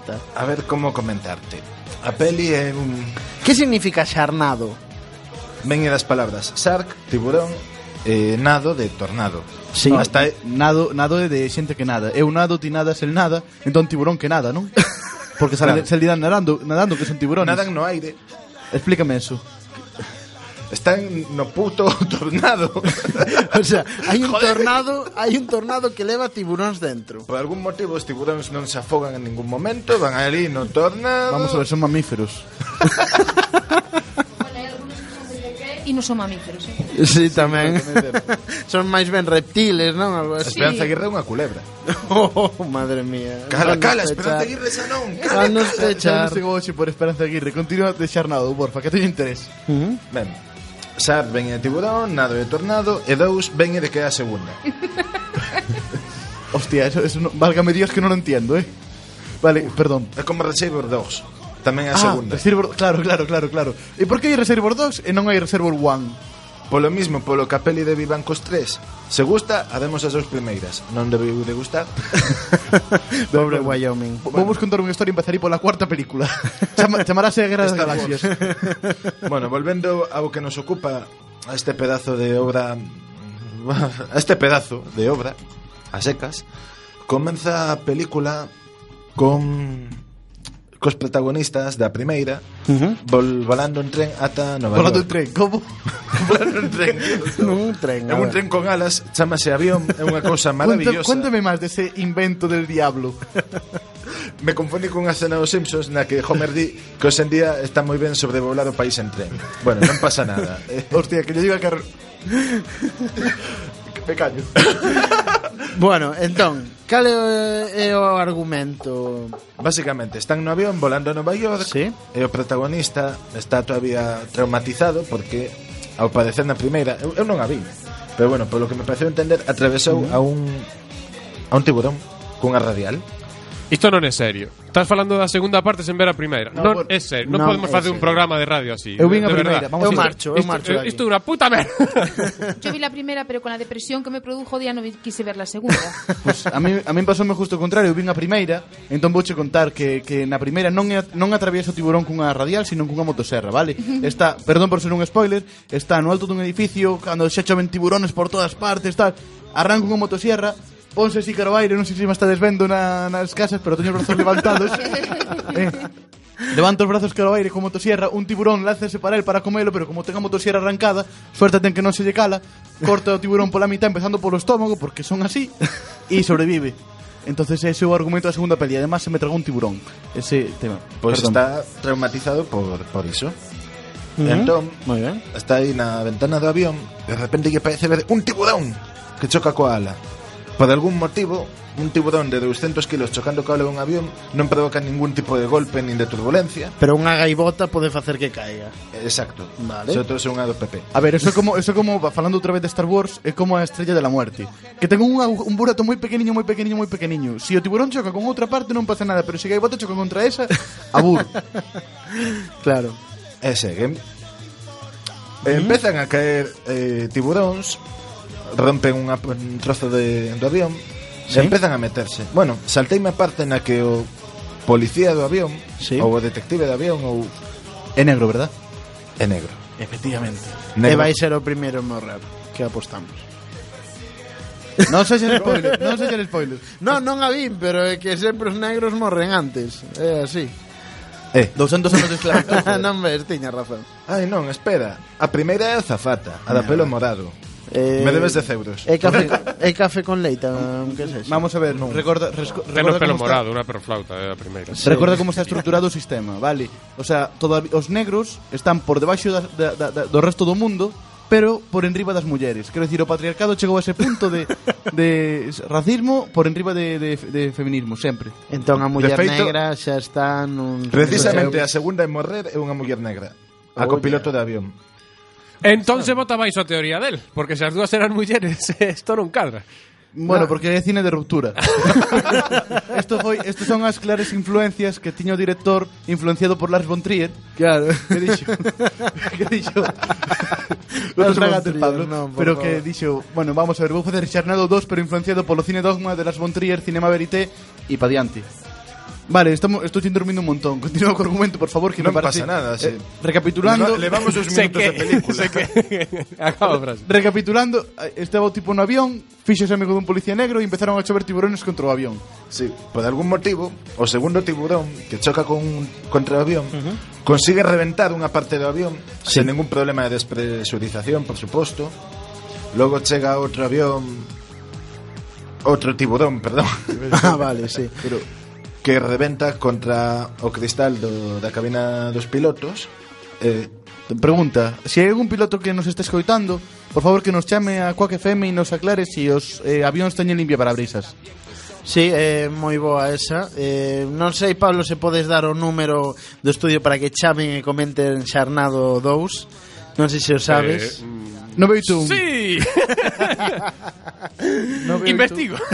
non pasa nada cando teñas a nos avisas, Vale, entón, eh, a xente está no avión Pero pasa, puta merda. pasa todo no avión Porque hai a peli de serpes no, no avión no? A ver. Serpientes en el avión Que é exclusivamente No, no, no. puto avión transcurre todo en Nueva York. De hecho, levamos como 3 minutos de película e 10 minutos falando, así que está todo moi ben. sí, na, na súa línea. Vale, este é un avión, chocan os tiburones, empezan a comerse a xente, porque digo que a comerán, non? Bueno, pero non a mastican moito. Bueno, por lo menos... mordisco se chega. Engollen, claro. Son como, como patos. Son como, Total, como, Siguen como chegando patos. e polo que sea, a protagonista Ajá. Queda colgando a porta do avión. Non me enterei moi ben porque é todo como unha sucesión de estupideces. Vale La queda colgando da porta do avión Por fora, evidentemente. Sí, sí, sí, pero a, a que? A 10.000 pes de altura, máis ou menos. 10.500... Um, 10.500 pie arriba, pie abajo. Es que en tiempos foi acróbata. Claro. O tema da, da, da presión, do frío, eh, de que vas a 900 km por hora non te... E de que hai tiburones volando. Goni... Ah, ah, se non lles importa, os guionistas te, che vai importar a ti. Home, a ver, eu penso que un, unha película que basease no cine dogma de Lars von Trier ten que ter certa coherencia, non? No, porque cine dogma de Lars von Trier. Además, está basada... Por certo, odio a Lars von Trier, pero... Y está basada en feitos reales, Arnado 2. A primeira non, a segunda sí. entón, se na vida real sobreviviu, ah, é o que hai. Está ben. A cuestión é es que se que hacer con tiburón, entón o detective que lanza pistola. Ajá. Pero o tiburón lle arranca a man a a protagonista sí. cunha, cun muñón deisos de, dos cines serie B sí. na que o brazo amputado Ajá. que poñen por riba prótese e queda máis longo que outro brazo coa man inteira esas cousas me parecen fantásticas pero vamos a ver, cando lle, cando lle arranca o brazo? cando está, está fora do avión? é dicir, está con unha man suseita a porta do avión e coa outra susestando ao tiburón Entiendo. non entendes. No, no, evidentemente no. Pero bueno, a cuestión é que o protagonista logra que aterrice o avión Ajá. Claro. era, era piloto entonces. era eh, surfista Surfista. Era surfista, bueno. era Sí, surfista. sí, o comentan varias veces ao longo da peli El era surfista A, A ver, ver, por un- eso eso ten relación cos tiburóns, coñezo tiburón, sabe como pensa esa mente maquiavélica que teñen, ¿no? Eh, debe ser a explicación. Adem- adem- no, debe haber un trasfondo social incluso, ¿no? Sí, por eso morren negros Como na vida real Además, no, pero digo unha cousa, cando estudias para surfista, a ver, en España non porque é unha mierda, pero a educación en Estados Unidos é moi superior, entonces eh, surfista ten incluídos unha serie de módulos Sí. que che convaliden hasta terceiro de carrera de pilotos de, de avión. Ah, está ben. Porque está si, ben. si vos fijades en E Estados cuarto Unidos de ADE y cuarto de Adi. Eso, sí, eso, pero eso es en parvulario. Eh, si vos fijades en Estados Unidos, todas las películas hay problemas con aviones. Siempre sale, ¿hay algún piloto en el avión? No, yo soy médico. Vaya por Dios, esperaremos a que muera alguien. No, pues eh, así. Sí, é certo. Martín. Moi ben. Diego. bueno, Vale, total, entón- unha vez aterrizan, vayan a encontrarse coa familia do, do prota, Ajá. que basicamente a súa muller, a súa cuñada e os seus sobrinos. que está moi ben porque ele está enfadado co seu cuñado porque eran amigos antes ata que el se liou coa irmá, coa irmá do protagonista. Uh, aí o, rollito telenovela. O problema é que non sei por que seguen enfadados porque é un matrimonio que se leva, leva varios anos, tenen dos fillos, é dicir, hai unha familia formada, non teñes por que seguir enfadado con el. Está non claro. foi un rollito dunha noite. Uh -huh. Pero bueno, O guión é unha merda e tampouco íamos a pedir máis. Bueno, tampouco... Ah, entón... Eh, Además, a... o ah. conflicto se soluciona en un... Correde, veñen os tiburóns! E son amigos todos outra vez. Está ben, a ver, os, os tiburóns son usados como método de conciliación familiar. Eso- Ti eso- si vas a un despacho dun psicólogo eh, de conciliación familiar, o primeiro que che fan eh, eh, che din, mira, te, temos aquí piscina co tiburón e... Exacto. Eu, eso, eso viuse hai pouco. Mire, señor psicólogo, estoy enfadado con mi hermano. A ver, ¿qué le ha hecho? Es que ha privatizado la educación y, y la sanidad. Nada, Ignacio, mira, usted va corriendo delante de un tiburón, ¿eh? Usted va corriendo. y ya si tal, y ya si tal, luego hacen las paces. Claro. Eso, eso foi o que pasou ali en Madrid a semana pasada. Sí, sí, algo así. Total, que o seu cuñado e o seu sobrino están nun estadio vendo un partido de béisbol. Pero acércase a tormenta co sarnado. Resultado, Ajá. eh, temos unha fotografía brillante, literalmente co sol brillando encima dos protagonistas. Non vai ser de baixo. non, vai, non vai ser de baixo. Pero sí, o sea, o problema é que se supón que hai unha tormenta e que están oscuras. Ah. É maravilloso o cambio de fotografía dun plano a outro. Eh, Chamase Raccord. Sí, pois sí. semesa nel totalmente. De feito hai un protagonista, uh -huh. hai un deles que coñece que está ali un tal Bill. Bill. Sí, uh -huh. que sirve para estou sentado co co cuñado do protagonista. Sí De repente aparezco noutra estea falando cunha ex-estrella do béisbol Ajá. e na seguinte escea sigo estando sentado no estadio como ah, se nada. Está ben, está ben o tema. Eh, vale, cal é o final de, desta terrible Intrigante Tostón Fascinante Amena Básicamente un Orange. montón de neoyorquinos sí. disparando ao ceo contra tiburóns en chamas O sea, todos levan armas Sí, sí, hai un momento no que o protagonista para parar o tornado comeza a lanzar bombas. Así é como se paran os tornados de toda a vida. Por suposto. A ver, vamos a ver, vamos a ver, vamos a ver. Eu nunca vin, eu nunca vin. Uh -huh. Eu nunca vin un tornado alá donde donde está ETA. ah, non invadimos Irak, acabamos cun tornado en Irak. Exactamente. Era o tema, non, non. Estábamos liberando Irak dos tornados, joder. Que esperanza é moi sabia. Entón, Hai remata... Raza negra coa que o protagonista tuvo un lío cando eran sobes. Mm. Vale, o sea, que, que terminan disparando... De repente. E que pasa? Caen os tiburóns do zoo mortos ou que? Alguns, outros vivos, outros ardendo. Hai tiburóns que... Ardendo? Sí, en serio? Explosión.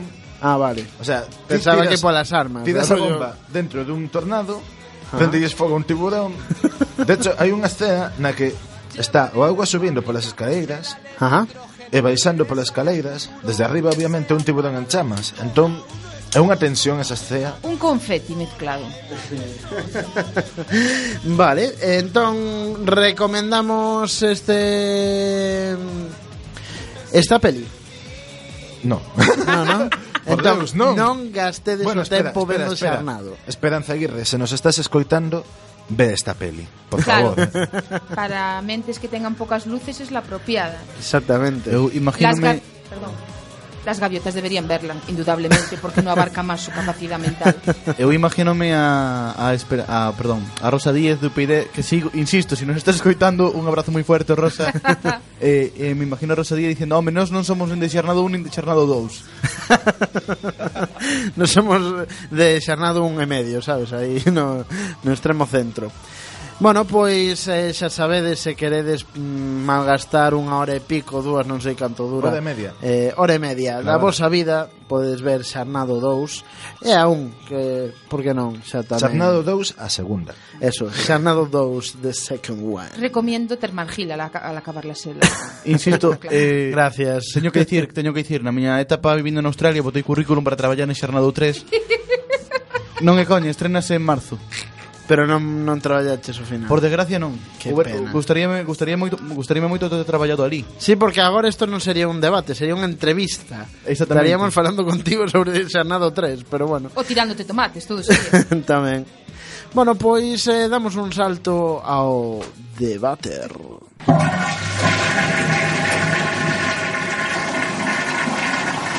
No hay gusto más descansado que después de haber cagado. ¿Creen ustedes en Dios?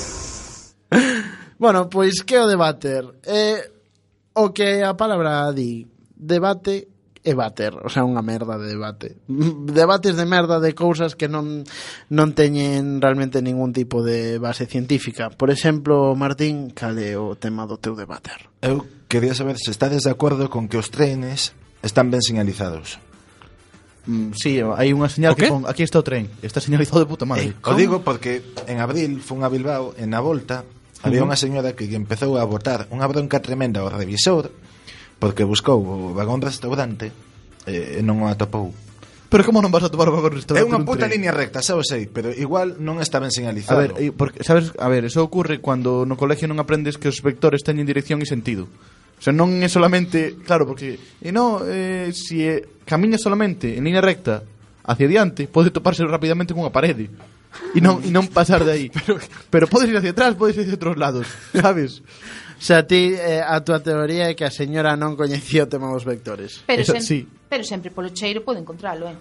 Sí, o que pasa é que non sei moi ben a, a cuestión é que estábamos un... no, no último vagón Quero decir, sabía unha dirección a que avanzar Non tiña pérdida, pero poder revisar aí Aguantando estoicamente mm -hmm. Dicindo que, é eh, palá, Pero eu creo que pois, se posean máis carteles, os, en, os trenes non están ben señalizados. Ti vas a un avión e tenes todas as saídas. Tenes azafatas, tenes todo marcado. Nun tren te perdes. É normal. Eu, eu teño que dicir eh, teño que dicir que, que non é moi complicado poñer un mapa nun tren, pero que tampouco ten moito sentido. É como a línea de metro de Sevilla, que un, só unha línea e unha línea recta, o mapa do metro. entonces facer un mapa dun tren pareceme un pouco... Sen embargo, a señora o necesitaba. A ver, hai que atender. Tens eh, eh, que eh, pensar nas vellas. E, e hai que, que a señora comprendería o mapa. Claro, ese é o tema, ese é o tema. Hai que prestar atención. sería unha línea recta dicindo, "Pali". Hai hai dúas, hai dúas señoras. o revisor non acabou? Pali. No, no, empezou xa así, pero ni sequera. A ver, pois pues todo o mapa tampouco valía para nada. Perdón, hai dúas señales fundamentales que poñer nun vagón, que son vagón siguiente, vagón anterior, xa está e dicirlle, señora, donde, eh, perdón, onde está, onde está o vagón do restaurante? Eh, vai polo vagón siguiente 5 e 4 para o vagón anterior. E xa está. A lo mejor esta señora non foi a las clases de Barrio Sésamo. Delante, claro. detrás, izquierda, derecha.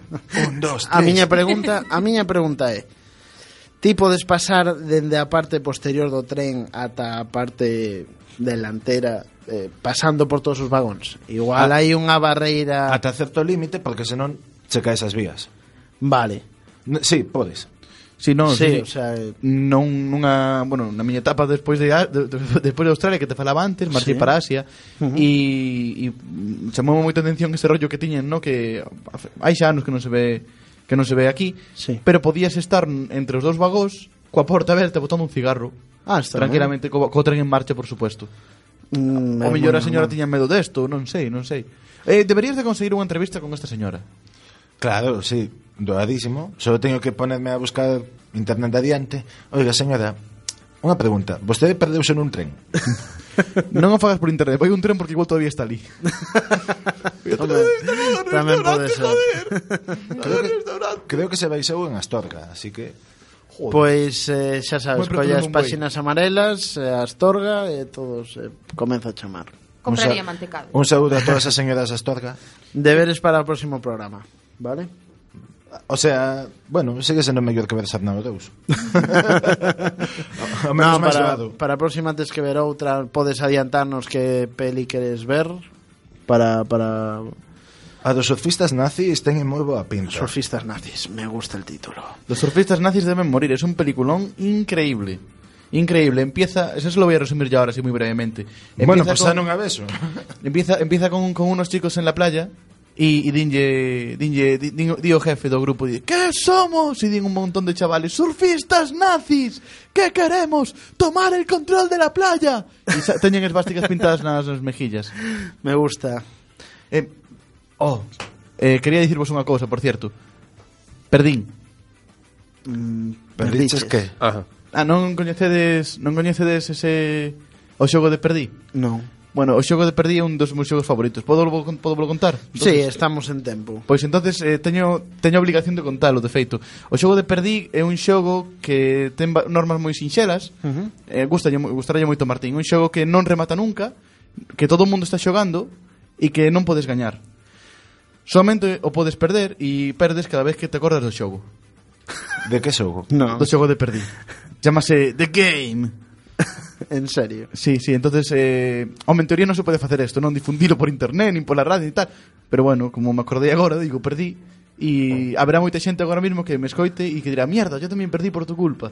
E digo, bueno, pois pues nada, pois... Eh... En serio que hai xente como a ti que agora mesmo estoy pensando nas súas casas que perdí un xogo que non pode gañar. Sí, E sí. todo porque se acordaron do xogo. Estamos dedicando tempos dos medios de comunicación a falar sobre isto. Sí, porque de feito o, o objetivo deste xogo é, había, hai dous teorías. Unha é que todo o mundo xogue e outra é que Obama un día nunha roda de prensa como estou facendo eu diga perdí o sea, bueno dirá, dirá I lost con este rollo americano non pero pero si sí, ese ese ese o xogo de vale papel. é moi é moi inquietante eh?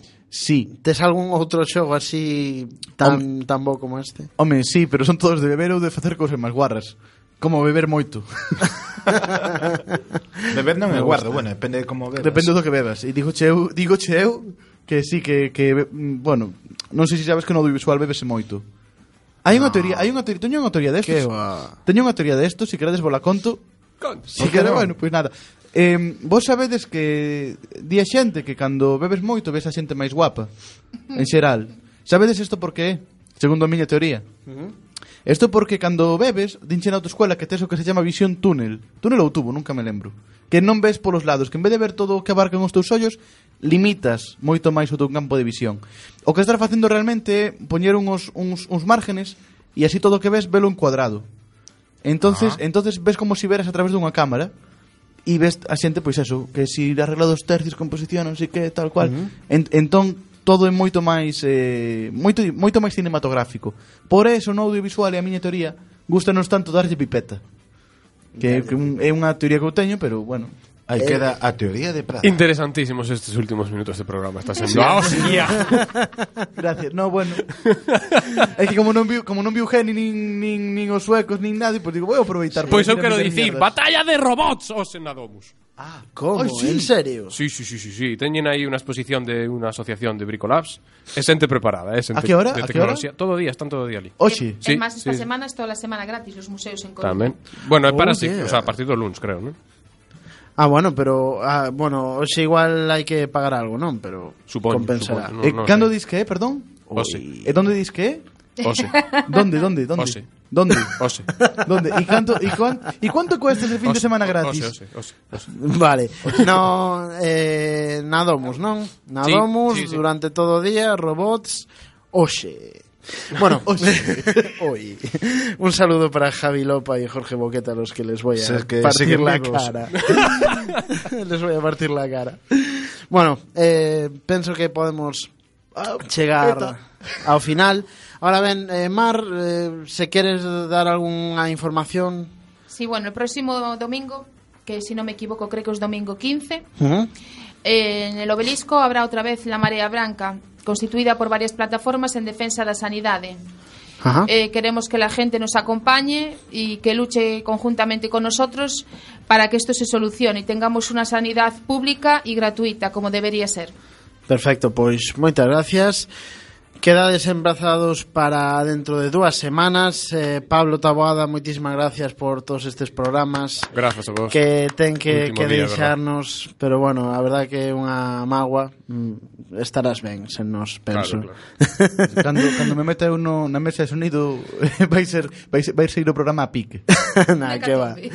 bueno, moitísimas gracias a todos por estar aí. Quedades con Isca Yelura de Dedeiros da Cruz. Eu sou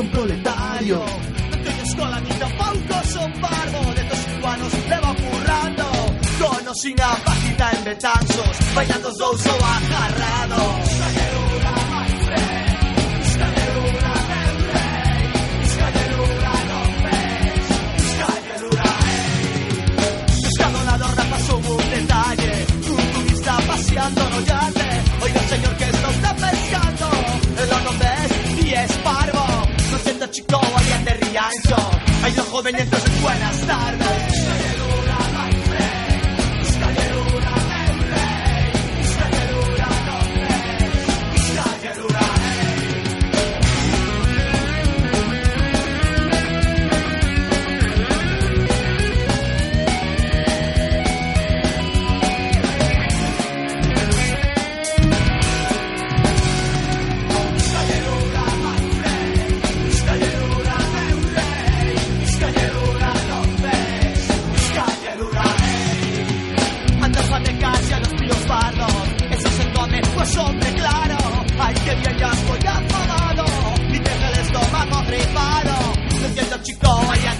eso.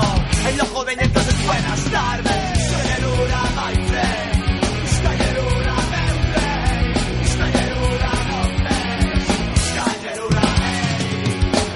Atención, imos que a subasta do camarón.